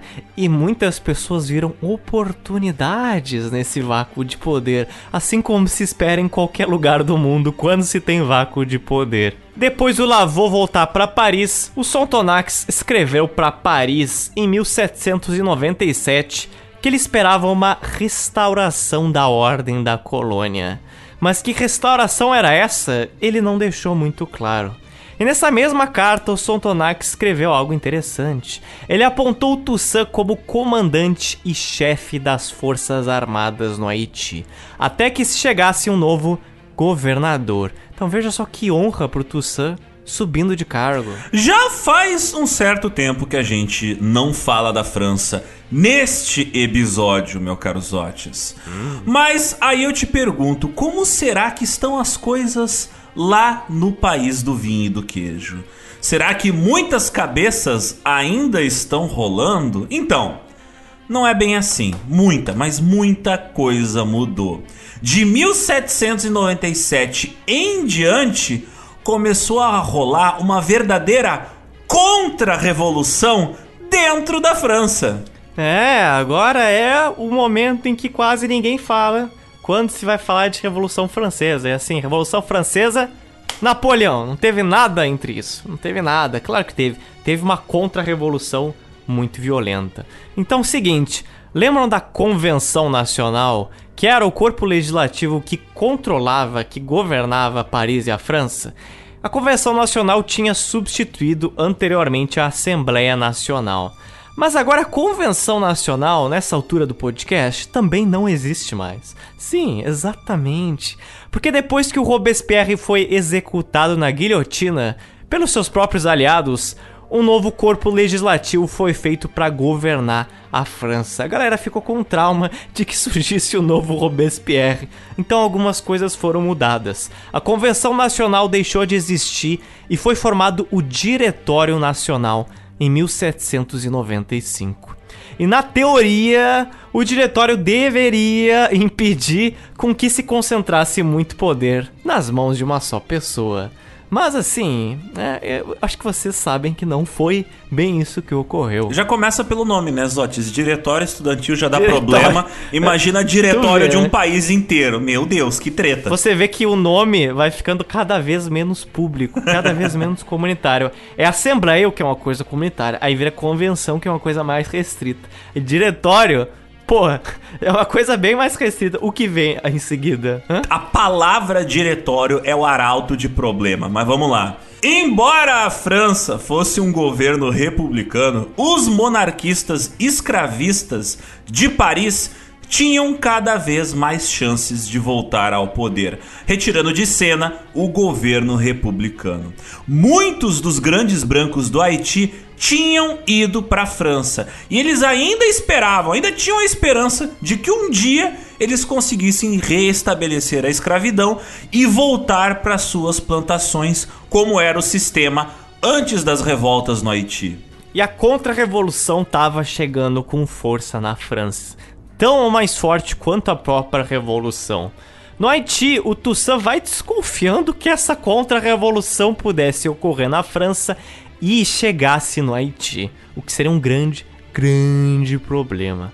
O Dessalines, ele chega no ouvidinho do Toussaint, né? E fala o seguinte, Toussaint, por que, que a gente tem que esperar o pior ocorrer? Né? Pra gente se antecipar. Não vamos esperar a França piorar. A gente tem que se livrar da influência francesa aqui na ilha agora. Toussaint, independência, cara. Agora é o momento. E se uma independência fosse feita, isso incluía, é óbvio, se livrar do Sontonax, que era um comissário francês jacobino. Caso não fossem Toussaint ou Dessalines os responsáveis por declarar a independência do Haiti, outra pessoa ia fazer isso. Será que seria o Rigaud no sul do Haiti? Ou seria o próprio Sontonax declarando independência do Haiti pelas costas do Toussaint? O Sontonax já tinha mencionado algumas vezes sobre a ideia possível de uma independência do Haiti. Se ele ficava falando desse tema delicado, era óbvio que ele se via também como parte do governo haitiano caso Haiti ficasse independente ele provavelmente queria romper as ligações com a França e se tornar parte desse novo governo do Haiti. De repente, até como líder do Haiti. Hum, Sontonax, Sontonax. Sontonax presidente, Rivotril vice. Problemas com franceses? Tome Sontonax. Sontonax. Será que o Sontonax era uma alma pura que queria ajudar o Haiti? Ou ele tem umas intençõezinhas aí escondidas, né? Será que o Sontonax, ele poderia ser, inclusive, um intermediário entre a possível contra-revolução na França, implementando ela no Haiti? Você não sabe o que, que o Sontonax pretende. Será que ele vai virar um contra-revolucionário? Hã? Hã? O Dessalines, eu não preciso dizer que ele não confiava no Sontonax, né? Ele era o típico cara, o Sontonax, sabe aquela pessoa pouco chata que tentava ficar entrando no seu grupo de amigos sempre, mas não tinha nada em comum com ninguém? Esse é o Sontonax. Penetra. Em uma noite, o Tussan e o Sontonax estavam voltando de cavalo para casa. Aí o Sontonax lançou o seguinte: Estou muito feliz, general, em te ver como comandante e chefe das forças da colônia. Nós estamos agora em uma posição de fazer exatamente o que quisermos fazer. Você tem influência em todos os habitantes. Agora, basta executar nosso projeto. Esse é o momento mais propício e as circunstâncias nunca foram tão favoráveis para fazer o que precisamos. Tussan já estava imaginando para que direção estava indo aquele assunto. Era a independência. Foi então que o Tussan respondeu para ele: Isso quer dizer, comandante, que você pretende me destituir. Você pretende matar todos os brancos e declarar a independência dessa ilha. Esse foi um assunto que você me prometeu que não falaria mais. Sim, mas você vê, esse é agora um assunto indispensável. Sendo assim, o Tussan ficou com aquela cara de beleza, Sontonax pode crer. Cada um foi para sua casa e naquele mesmo momento ele resolveu não perder tempo. Às quatro da manhã do dia seguinte, ele colocou canhões do lado de fora da casa do Sontonax e falou para ele que se ele não fosse embora do Haiti para sempre, ele seria levado à força embora. A população testemunhou o Sontonax indo embora em direção ao porto de Lacape. Todo mundo com uma expressão atônita e sem entender nada. Porque o Sontonax era imensamente popular entre os pretos. Mas a agenda pessoal de Sontonax de acordo com o Toussaint, já estava atrapalhando a agenda do Haiti. Eles tinham uma guerra civil para resolver com o Rigaud e não poderiam deixar outra dissidência crescer dentro da política do país. Na prática, parecia com essa ação que o Haiti era independente, porque ele basicamente chutou o único resquício de governabilidade francesa na ilha. Toussaint era praticamente a partir de então o verdadeiro chefe, mas para a França isso não era muito verdade. E eu sei que essa história pode parecer um pouco confusa. Por que, que o Toussaint resolveu assim, ó, não, Soltonax, vai embora agora? Mas assim, é uma versão até contestada até hoje, porque quando Sontonax foi para a França, claro que a França perguntou Sontonax, o que que deu? Vocês tiveram uma DR? Por que que tu foi embora do Haiti? A versão que o Sontonax contou era que ele tinha ido embora pela sua própria vontade, que ele via ajudando mais a França do que o Haiti. Mas aí quando chegaram as cartas do Toussaint para a França, era exatamente o contrário. Então se tornou um grande embate de quem é que está contando a verdade. De qualquer forma, já suspeitava no Sontonax antes, mas foi bastante inesperado essa súbita expulsão dele. Ele é uma figura controversa no Haiti até hoje.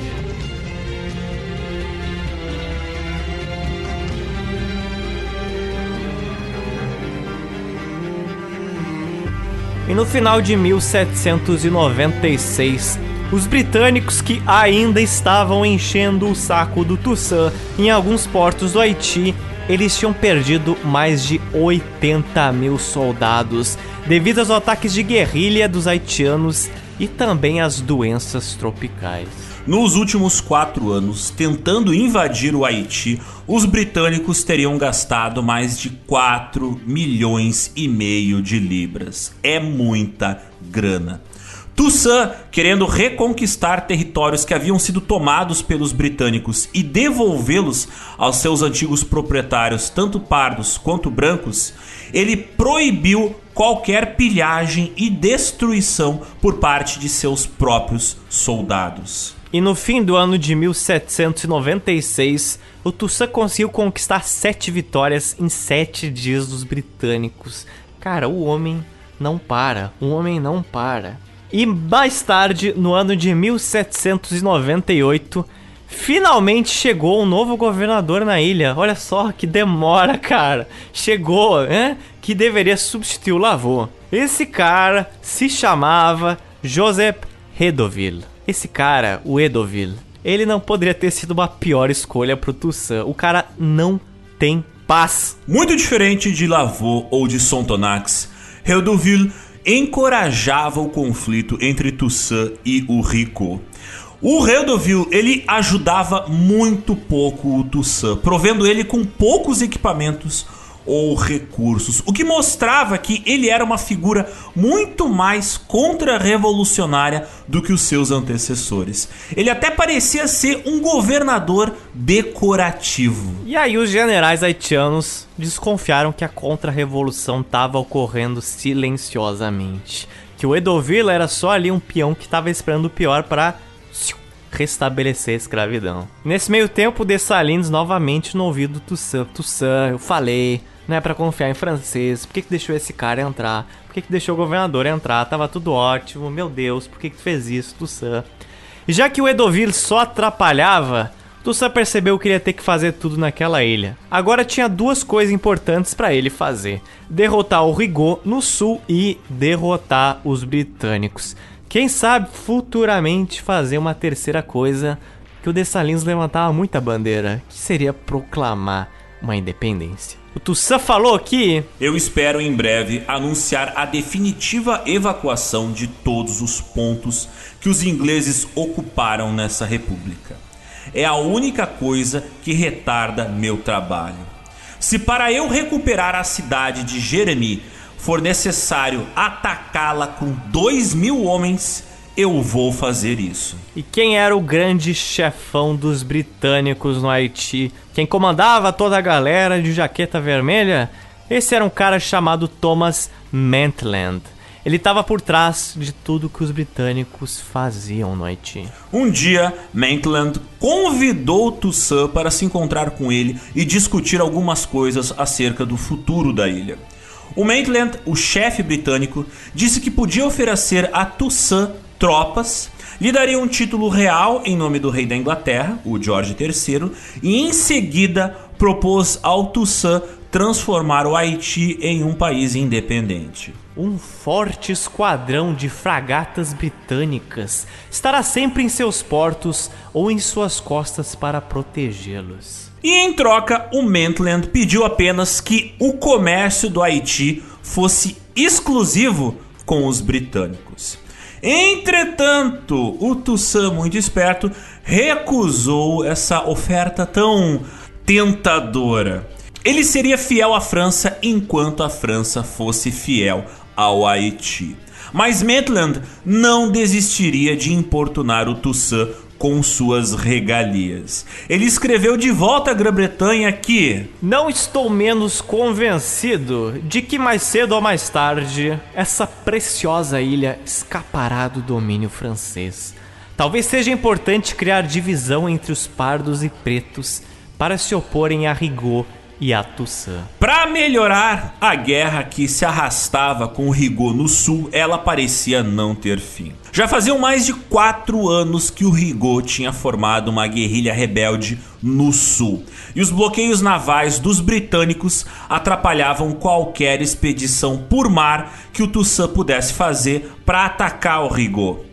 E sabe qual era o motivo dessa guerra ter se arrastado por tanto tempo? O Rigaud estava recebendo armas e financiamento de alguém. E esse alguém, vejam só vocês, eram os britânicos. Para atingir diretamente o Rigaud, primeiro o Toussaint precisaria derrotar os britânicos. Mas como é que ele faria isso? O Toussaint ele não tinha marinha e tinha um exército pequeno. Como é que se resolve esse problema dos britânicos? É, os britânicos aprenderam que eles morriam como moscas no Haiti. Então muitos deles ficavam sempre nos seus navios perto dos portos. eles mal desembarcavam muitas vezes. Mas é aquele famoso meme: o Tussan não tinha um grande exército, não tinha marinha, mas ele tinha o povo. Ao longo da Guerra Civil com o Rigaud, a popularidade do Tussan cresceu. Cresceu e muito entre os habitantes do Haiti. Seja porque ele sempre estava presente em tudo que estava sendo discutido na colônia, sempre aparecendo pelos redores de Lacap, ou também no sul, quanto pela sua bravura em comandar expedições militares contra o Rigaud. Durante a Guerra Civil contra o Rigaud, o Toussaint sofreu duas tentativas de assassinato, no mesmo dia em que ele escapou por pouquíssimo. A primeira delas foi quando ele estava com o seu médico em uma carruagem. Mas aí um soldado do exército do Rigaud apareceu e deu um tiro pela janela. O tiro atravessou a janela, acertou a cabeça do médico do Toussaint, saiu pelo outro lado da cabeça do médico do Toussaint e atingiu o chapéu do Toussaint. Atingiu uma pena do chapéu do Toussaint. Mas o Toussaint ficou intocável. Mas seu médico, é claro, ficou morto. A outra tentativa de assassinato seria na mesma viagem, poucas horas depois. Toussaint saiu da carruagem e pegou o seu cavalo, achando muito mais arriscado prosseguir de carruagem.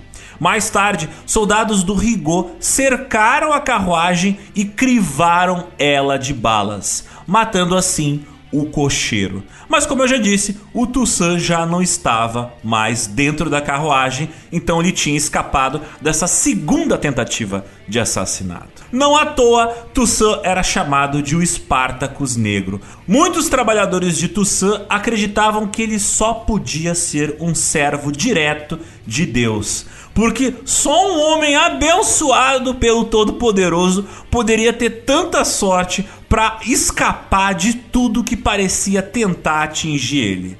Realmente. O Toussaint então ele percebe beleza. Vai ser os britânicos. Agora é com eles que eu vou ter que resolver. Mas como ele ia peitar aquela marinha tão poderosa? Como isso? Como? O Toussaint ele bota em curso um engenhoso plano, muito bem arquitetado, que ia reerguer a colônia e derrotar o Rigaud no sul. Mas como ele ia fazer isso? Seria o plano mais contraditório do mundo, mas que poderia funcionar. Nessa época, em torno de 1798, os Estados Unidos ocupava só uma faixinha de terra no leste do atual país que é os Estados Unidos hoje. O país ele não tinha se expandido para o centro, muito menos para o oeste, como ele tem hoje em dia. O que isso quer dizer? Por que eu estou falando disso? Porque os Estados Unidos precisavam importar muitos produtos, produtos tropicais como tabaco, açúcar e algodão, que eram um pouco escassos lá na costa leste. Assim, os Estados Unidos tinha muitas parcerias com os britânicos nas suas colônias no Caribe, importando muitos alimentos de lá. O Toussaint então entrou em contato com o presidente americano da época, o John Adams, que era apenas o segundo presidente dos Estados Unidos. E o Toussaint falou que o Haiti se propunha a exportar açúcar e tabaco aos Estados Unidos.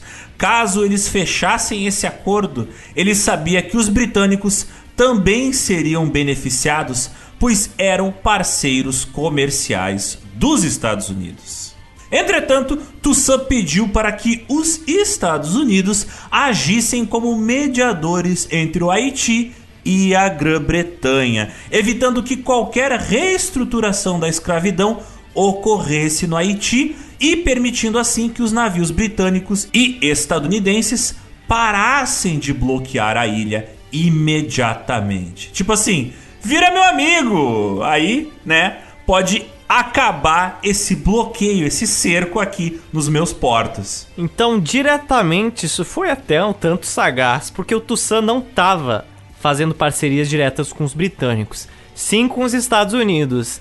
Mas de certa forma, isso também estava beneficiando os britânicos. Isso também aliviava a barra dele com o público, porque caso alguma informação dessas vazasse, não teria como pegar aquele papo de que o Toussaint está nos vendendo para os britânicos. Não, porque de fato não tinha uma parceria com os britânicos. Mas em um mundo globalizado, como já era nessa época, no final do século XVIII, os britânicos iam se beneficiados muito. John Adams aceitou essa proposta, mas pediu para o Toussaint não exportar aquela rebelião abolicionista para os Estados Unidos. E também, a pedido da Grã-Bretanha, pediu que a revolução não fosse exportada para as colônias britânicas. Ele queria apenas a exportação do açúcar haitiano. O resto pode ficar por aí. Toussaint concordou com essa proposta e também exigiu que quaisquer parcerias que os britânicos e eles tivessem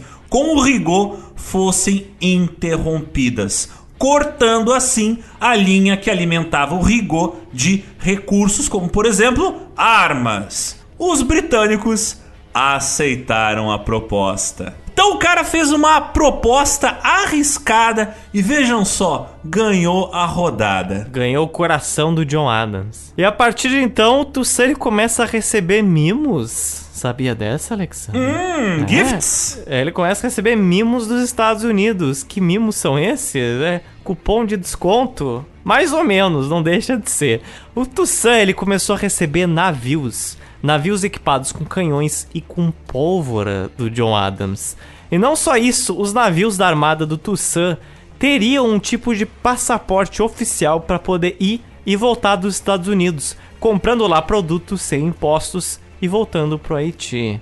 Olha só, nada mais é que um desconto hoje em dia de produto, basicamente. Isso deu acesso para o Toussaint a vários produtos comercializados nos Estados Unidos que os Estados Unidos sabe muito bem fazer? Guerra. Ou seja, Toussaint foi comprando muitos mosquetes, que eram como se fossem rifles da época, uniformes, pólvoras, granadas, coisas muito úteis se você está enfrentando uma guerra civil como ele estava. Agora sim, o Toussaint ele estava ficando bem equipamentado para finalmente poder enfrentar e derrotar o Rigaud e o seu exército de pardos no sul do Haiti. Toussaint empreendeu um verdadeiro cerco no sul do Haiti, com as suas tropas comandadas pelo homem, o mito, o Jean-Jacques Dessalines.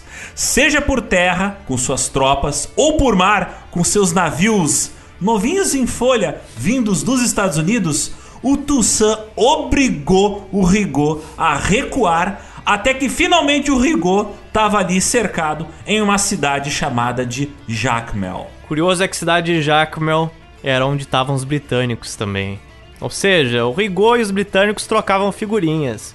E agora que os britânicos não estão mais lá, o bicho vai pegar pro Rigaud. Os britânicos começaram a sair do sul do Haiti, deixando Rigaud exposto aos navios do Toussaint. Então, quem diria que um dos responsáveis por ajudar o Toussaint a vencer o Rigaud seriam os britânicos dos Estados Unidos? Eu acho que nenhum ouvinte pensou em algum momento dessa pauta que isso ocorreria. Toussaint mandando DM pro John Adams. Por cinco meses, Rigaud permaneceu cercado pelas forças de Toussaint, fazendo com que a população ficasse quase sem nada para comer qualquer coisa que existia por lá se tornava alimento para os soldados de Rigaud. Cavalos, cachorros, gatos, ratos, couro, até a grama que crescia nas ruas virava comida.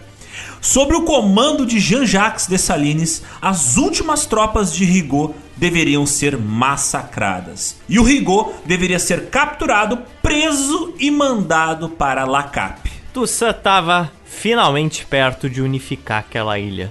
Ele tinha expulsado os espanhóis, os britânicos e estava prestes a resolver a tão longa guerra civil. Um Haiti livre parecia finalmente um sonho que estava se tornando real.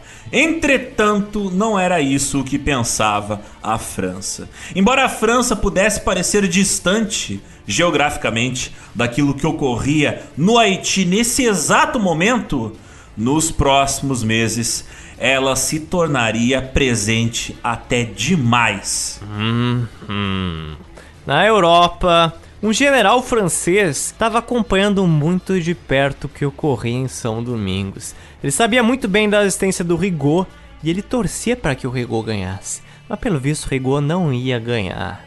Esse general francês tinha se tornado símbolo da contra-revolução francesa e ele mal via a hora de invadir São Domingos, ajudar o Rigaud e restabelecer a escravidão. Esse homem era Napoleão Bonaparte, que naquele mesmo ano de 1799 iria atacar o Diretório Nacional na França, ia dissolver o Diretório Nacional da França e chegar ao poder supremo. Mas isso vai ficar para nossa próxima fornada quinzenal.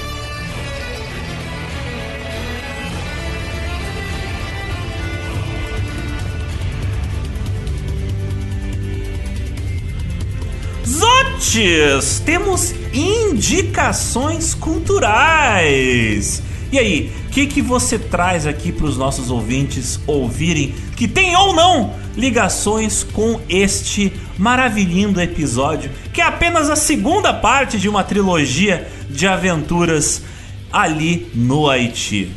Sendo brevíssimo, pois eu vou repetir todas as dicas culturais no último episódio. Eu indico primeiro o livro The Common Wind, que a gente já utilizou de fonte e anunciou aqui. O livro, obviamente, The Black Jacobins. Eu indico um filme que eu já indiquei antes neste podcast. Acho que indiquei em 2020, mas eu indico de novo. É um filme que se chama Queimada, em inglês Burn com ponto de exclamação. Queimada é um filme ficcional que trata de uma ilha portuguesa no Caribe que tem uma revolução escravocrata. Só que é enviado um britânico para lá para tentar remediar a situação. Só que esse britânico ele é muito mais interesseiro do que ele parece ser, e ele entra em conflito com uma figura preta revolucionária. Naquela época eu já tinha entendido que aquele filme era uma analogia, era uma ficção baseada na Revolução Haitiana. Mas depois de eu fazer esse roteiro eu percebi que o britânico desse filme só poderia ser o Son Tonax. E o outro protagonista preto é o Toussaint. Veja que fantástico. Veja esse filme Queimada Burn, tem no YouTube. É da década de 60, mas é muito bom. E é uma coisa ficcional que parece ser bem possível. A minha única indicação nessa quinzena é algo que eu vou ter que dar uma volta para explicar para vocês como eu cheguei lá. Então, com o lançamento do filme The Matrix Resurrections, eu tive uma péssima experiência, né? O filme é hum. horrível. Você é nerdola. Não, eu nem é... sou fã do Matrix, eu gosto de filmes bons. E eu tinha visto recentemente, de novo, o Matrix original hum. e eu hum. vi, cara, como é que tu faz um troço tão bom e depois faz um troço tão ruim? Mas enfim, Matrix, Matrix é um termo antigo, o pessoal acha que veio com o filme, mas o termo Matrix é um termo que descreve a internet que existe dentro do livro Neuromancer e dentro das suas duas continuações, o Count Zero e Mona Lisa Overdrive. O Neuromancer, né, faz parte da trilogia do Sprawl. E além da Matrix, existe outra coisa muito interessante no mundo cyber virtual lá nessa trilogia, que é os Loas, ou Loas, sim, são inteligências artificiais que são cultuadas por uma religião de matriz africana nesse futuro imaginado pelo William Gibson. E essas inteligências artificiais, elas se mostram para os humanos na forma de orixás, de loás. Então, é muito interessante o sincretismo religioso que acontece na enorme cidade, na enorme região metropolitana que é o Sprawl, que é a cidade que aparece ali na trilogia do Sprawl, né? Nos livros, principalmente nos livros Count Zero e Mona Lisa Overdrive. Então, fica aqui a minha recomendação. Se vocês querem ler ficção científica cyberpunk de qualidade, vale muito a pena. Os livros são bem antigos, mas os problemas sociopolíticos que são apresentados neles, infelizmente, continuam sendo bastante atuais. Links de nomes de todas as dicas culturais no nosso site geopizza.com.br. Lembrando que essa trilogia só é possível graças aos lindos, maravilhosos apoiadores do Gel. Sendo um, você só vai ganhar, nunca perder. É isso então, Zotes! temos uma violenta, extremamente complexa e complicada aventura pela história do Haiti, que apenas está na metade, no capítulo do meio. Esse aqui é o Império Contra-Ataca da nossa trilogia haitiana. Que novela mexicana, meu filho. Mas se preparem que a próxima edição é a conclusão de tudo isso. E também é uma edição de revelações, porque eu vou anunciar umas coisas interessantes sobre o gel na próxima edição. Oh my god, suspense de 15 dias! Meu Deus, os ouvintes ficarão nervosos. Essa trilogia deu muito trabalho e é por isso que eu também vou disponibilizar o conteúdo dela em outros formatos. Uh! Descubra na próxima edição. Hum, que formato gostoso que você tem aí, Zotis. Deixa eu ver. Uhum. uhum. Ah, Zotis, e outro detalhezinho ah, os recadinhos vai ficar pra próxima quinzena, por causa que a gente fez um episódio tão longo que não, não dá, não né? Não vale a pena. Né? Tá meio... Não vale a pena. Esse episódio ficou meio grandão, então. Não... Terceira parte, vocês vão ter os recados da primeira e da segunda edição do Haiti. pois é, então. Eu acho que esse vai ser o episódio que os ouvintes mais vezes vão ouvir para tentar entender o que tá acontecendo. É, é. Até mais! Até.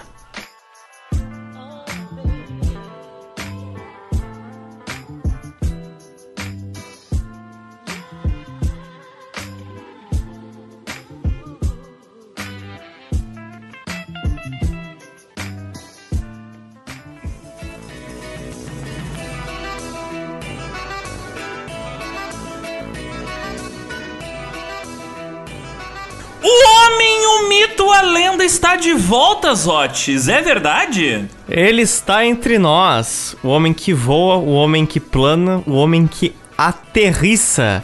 Ele é Charlie Tangão da Massa. Charlie com suas histórias de aeroporto. Charlie com suas histórias de voos por todo local do Brasil. Charlie, você está na nossa edição aqui magnífica do Haiti para contar uma história. Qual é a história de hoje, por favor, Charlie? Bom, primeiramente, muito obrigado por terem me convidado, ainda mais no episódio que vai sair pertinho do meu aniversário. Aceito presentes. Ó. Bom, hoje eu vou contar uma história de voo, porque das outras duas vezes que eu vim aqui eu contei história de aeroporto, né? Hoje eu quero contar uma história da minha época de tripulante. A, aos poucos a gente tá decolando. Terror, é. exatamente. Terror é nos ares agora.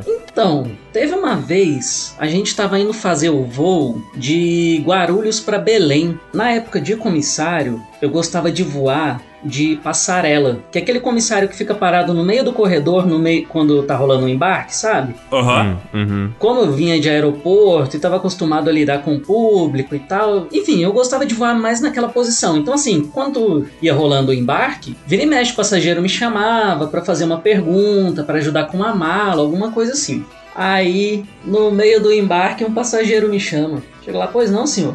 Aí ele. É.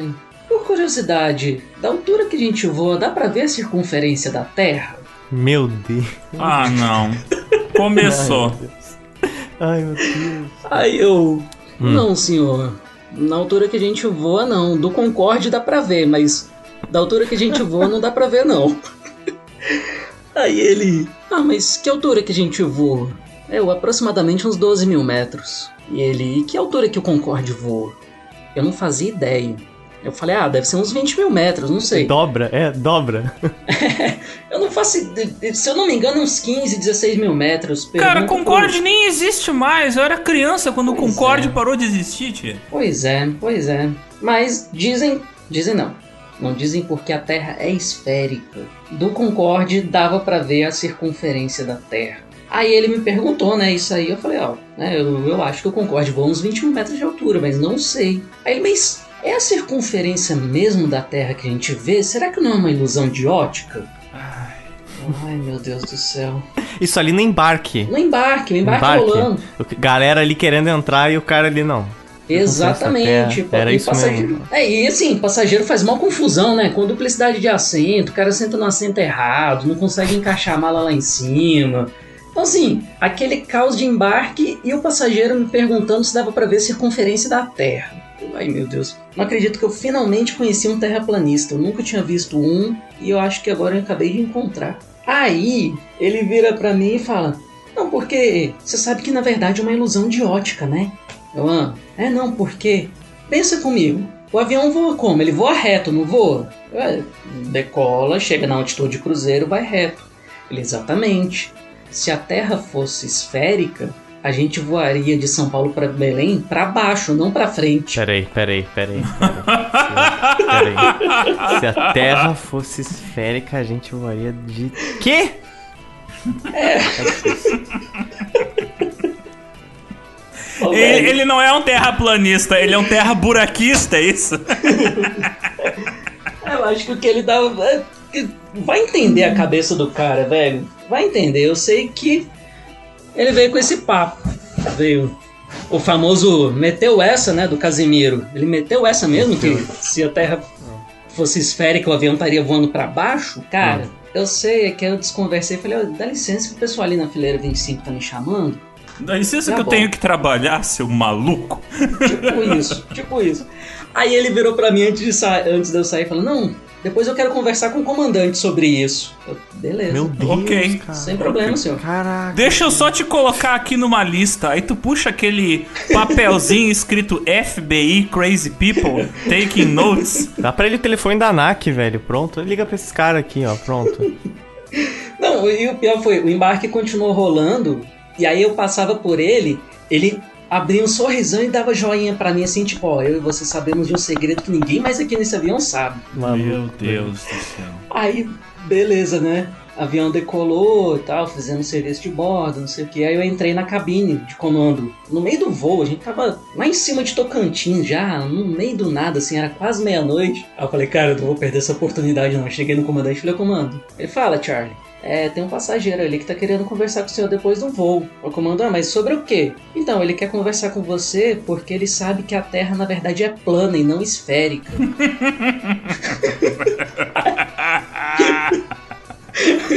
Aí o piloto. Puta que pariu! Uma hora da manhã, a gente tá no cu do Tocantins e tem um terraplanista querendo falar comigo. Aí ele automaticamente pega um manche, coloca assim pra, pra baixo e assim, ó, acabar com esse problema de imediatamente. Vamos todos em é, direção é, que... agora. Sai do meu avião! Sai do meu avião agora! Não, eu imagino o piloto saindo assim da cabine. Não, sai agora! Sai agora! Eu vou abrir a porta! Sai do meu avião agora! É, é falou, ô copila, chacoalha o avião aí de um lado pro outro que eu vou levar o. Pede todo mundo pra amarrar o cinto, menos quem, é, quem sabe da verdade. Aí ele vai, vai, vai dar, sabe, uma, uma baixada e subir no avião só pra bater a cabeça desse infeliz. Pra ver se oh. volta pro lugar os neurônios. Ai, credo. Pois é, velho. Cara, foi. Esse foi o dia que eu conheci um terraplanista no avião. Eu te garanto que o dia que a gente tiver viagens pro espaço, ainda assim vai ter terraplanista. Vai ter gente saindo ah, da, do planeta Terra, olhando pro planeta Terra e vai dizendo: Viu? É um disco. Eu tô vendo ali, ó. É um disco, é plano. Não, mas é, meu é, senhor, é uma esfera que a gente tá olhando de longe. Não, não, não. Dá pra ver direitinho que é um prato. É mais ou menos o que esse cara falou em relação ao Concorde, né? Que na verdade era uma ilusão de ótica que fazia as pessoas pensarem que era esférico. Mas na verdade era o disco. Sabe o que, que é isso? É tempo livre. Pronto, é esse o nome. A pessoa tem tempo livre demais, a pessoa é desempregada demais. Ter tempo para pensar essas coisas e atrapalhar é. quem faz outras. Pelo amor de Deus. Tu devia ter explicado para ele, meu senhor, a verdade é a seguinte: não é o avião que está se movendo. É a gente que gira a terra embaixo. o, no, então o avião fica parado no ar, entendeu? Essa é a verdade. Então tô contando aqui só pro senhor. Dizem que o Antonov é tão grande que na verdade não é ele que decola, ele empurra a terra para baixo. Ele, não, é o, é o ódio da Rússia que, que empurra o avião. Só joga. É, ele catapulta a Rússia pro lado e a Rússia é tão grande que empurra ele pra frente.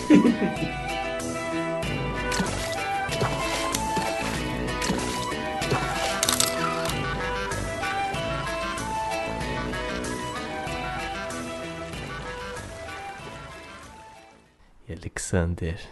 Essa é uma mensagem para o Alexander do futuro, que não está aqui comigo neste momento. Mas eu queria dizer uma coisa. O meu gengibre acabou. Tenho que comprar mais gengibre.